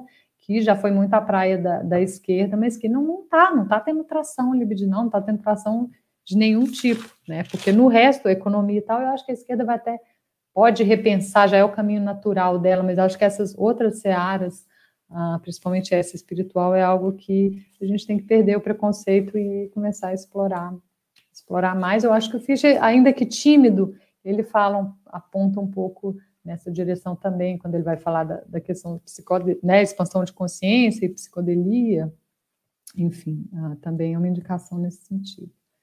Isso. Obrigado, Letícia. Michael? Opa, Cara, eu acho é, aqui onde você fica por último, você tem essa vantagem de poder dizer. Acho que as pessoas já responderam por mim, porque eu acho que é isso, é o, essa conciliação entre o tópico e pragmático que o, o Vitor resumiu lindamente com o trecho do Fischer, é a chave para mim também. Assim, eu acho que é, refazer, e aí eu vou pegar um pouco da pergunta sobre trabalho de base tal. A pessoa perguntou, passou muito rápido ali, mas era uma coisa de trabalho de base na, na esquerda radical. É, é, engraçado, assim, eu acho que tem alguns elementos, é, historicamente, eu, eu, eu, gosto de muitos elementos de, de trabalho de base na esquerda radical. Hoje, eu acho que a gente se afronta um problema de é, quais são essas bases, assim, existe uma base para a esquerda ou, ou, tem que repensar completamente, entender o que, que isso é de, nesse contexto novo, não é simplesmente, até brinquei isso naquela entrevista lá, é, não é simplesmente uma questão de voltar à base, é tipo entender que base que é isso, o que, que é isso, que é para onde que a gente quer voltar. Será que tem para onde voltar ou tem que construir uma coisa nova? Eu tô achando que a gente tem que construir uma coisa nova, completamente. E é engraçado, mas eu vejo é, eu, eu tenho interesse especial, assim, particular, pela, pelo, pelo trabalho que o Emicida está fazendo ultimamente, que é muito louco, assim. Ele fez esse podcast, essa sequência se chama Amarelo Prisma, e ele pega um monte de exemplos que estão que ligados a desde apoio psicológico e conforto espiritual para repensar, sei lá, masculinidade negra, tipo, a masculinidade tóxica dentro da, da comunidade negra, é, pensar segurança alimentar, é, pensar e, e, pensar essa lógica mesmo do que está na base do hip hop de trazer a galera para junto. Isso vai nessa dimensão desse trabalho de, de base. Eu, eu, gosto do trabalho, eu acho muito bom de acompanhar o trabalho do Teia dos Povos, que tem a ver com essa reconexão com terra e tal mesmo, que o Vitor mencionou. Só que eu concordo com ele que é isso, assim, isoladamente, isso vai criar aos poucos um terreno para que essa utopia, é, essa dimensão utópica, para que a gente consiga construir algo maior, encontre essa base que eu acho que falta hoje. Que eu acho que, que, que esse é o, é, o, é o grande problema, assim, de, de, de materialidade certas certos discursos não vão encontrar eco porque os problemas que as pessoas estão lidando, me parece, são mais alguns são muito mais imediatos e, e não são fáceis de relacionar ou não resolve relacionar a essa grande coisa que é o capitalismo. Às vezes você precisa de uma conexão que seja mais terra a terra, mais imediata mesmo. E eu acho que existem coisas nesse sentido. É, e acho que, que tem um desafio imenso aí que é reconectar essas coisas. E parte desse, desse desafio para mim passa por aprender a conversar mesmo. É, eu acho que a, a, a conseguir trocar ideias sem que a gente chegue com uma questão pronta, por exemplo, isso que a Letícia falou, essa questão do nacional, é justamente isso, não é nacional, é outra coisa, é uma relação específica com territorialidade, com espaço, com, com uma questão de, de lidar com coisas que são justamente mais próximas, mais imediatas, e não são sempre esse grande, grande monstro, assim. Inclusive a abordagem mesmo, pensar o, o quando se pensa a questão do aquecimento global como dessa perspectiva grandiosa também, ela se torna menos material para as pessoas. Quando você traz para coisas mais concretas, ela costuma ser mais fácil de ver e, e, mais fácil de mobilizar mesmo. Então, é, essa me parece a chave da coisa, sim. Uh, e, e, e, aí, uma coisa que eu insisto muito, desde conversas antigas que a gente tem, até o vídeo que eu, do livro que eu comentei lá no, no canal da Tati, que são de questões, eu acho que tem uma dimensão que, é, que o ativismo ele precisa ter um passo para entender, tipo, como se como você garante que as pessoas vão ganhar vida também com isso, assim. Tipo, eu acho que não dá para a gente, se a gente acreditar que a militância vai ser só por amor, enquanto a gente acreditar nisso, vai ser um problema. Se a gente achar que tem que ter um sacrifício de, tipo, que é sempre um extra, tipo, fazer militância tem que ser uma coisa que você faz depois que você já ganhou a sua vida, eu acho que tem um problema seríssimo aí. Eu acho que tem que. Isso é uma questão que tem que lidar. Tipo, como é que. É, isso é um, é, é, tem uma dimensão de trabalho aí mesmo, que, tipo, ganhar vida é importante para as pessoas e, e, a coisa não vai avançar se isso não for pensado a sério. Assim, não, não se trata de ter empresas ativistas, mas de aprender a lidar com essa coisa objetiva, que é que as pessoas precisam botar comida na mesa pagar estudos, é, pagar o ônibus, enfim, essas questões. Isso me parecem questões chaves. De novo, aquela discussão toda, que eu, por isso que eu puxei a coisa do, do podcast do Emicida, é porque lá, por exemplo, tem exemplos disso de uma figura que é conhecida, todo mundo sabe quem é, e, e que está conectado a um movimento que é, que, que, é importante no Brasil, assim, eu acho, no mundo, na verdade. É, então, eu acho que é mais ou menos por aí, assim. É tudo muito complicado, acho que é tudo muito lento, mas acho que temos que acreditar um pouquinho também, né? Senão, what's the point? Eu queria só fazer uma questão de ordem, só um recado. Eu e o Michael estamos fazendo um book tour aí, né? A gente tá, quer lançar o, o livro aonde for. Então, não sei se ainda tem alguém nos assistindo a essa hora da noite, mas se tiver pessoas nos assistindo agora é, e quiser convidar o Michael. Tem 70 pessoas nos assistindo. Hã? Opa, uau! então, se quiserem que a gente participe, inclusive, de grupos menores, a gente pode fazer discussões, assim. Estamos querendo levar o livro, então, gostou, quer discutir mais? Entre em contato comigo, entre em contato com o Michael, que a gente faz outras atividades, assim, mesmo que sejam atividades internas, menores. Missionários do livro. A igreja de São Fischer. Era isso que estava faltando para a gente ganhar né? Vocês todos sugeriram sugestões muito tímidas. Agora, finalmente veio a proposta real. Nós temos que fundar uma igreja. Né? É, essa, essa é a tática mais eficaz. Não, brincadeiras. É, então, obrigado né, aos três. Muito obrigado a todo mundo que ficou até agora. Né? Nós já estamos duas horas e vinte de live. E, no entanto, o pessoal segue firme e forte. Uh, queria muito agradecer. Vocês três já são da casa, né? Uh, gostaria muito que vocês voltassem frequentemente aqui para a gente debater sobre vários assuntos. E foi um enorme prazer aí receber vocês. Então, eu vou agora a hora daquele recado meio constrangedor de que se você curtiu o canal, você ajuda o canal compartilhando o conteúdo que a gente faz, você ajuda o canal passando para outras pessoas aí o nosso conteúdo, você ajuda o canal se inscrevendo, né? Esse é o jeito de fazer com que a gente continue tendo vontade de produzir conteúdo, eh, se você está curtindo o conteúdo, né? A gente não está trabalhando ainda com nada de, de, de... A Marcele. Marcele, tu tava aí cabreira em silêncio, eu não acredito, né? E agora se manifestou. A Marcele está nessas férias eternas, né? Que ela não volta mais para live. Isso aí é, já é elogio da preguiça aí, já não estou gostando, vamos botar disciplina nessa esquerda aí, Marcele. Enfim, valeu, gente, valeu muito, é, obrigado pela presença de, de todo mundo. E é isso aí, siga o canal e a gente segue conversando aí sobre outras coisas. Até a próxima.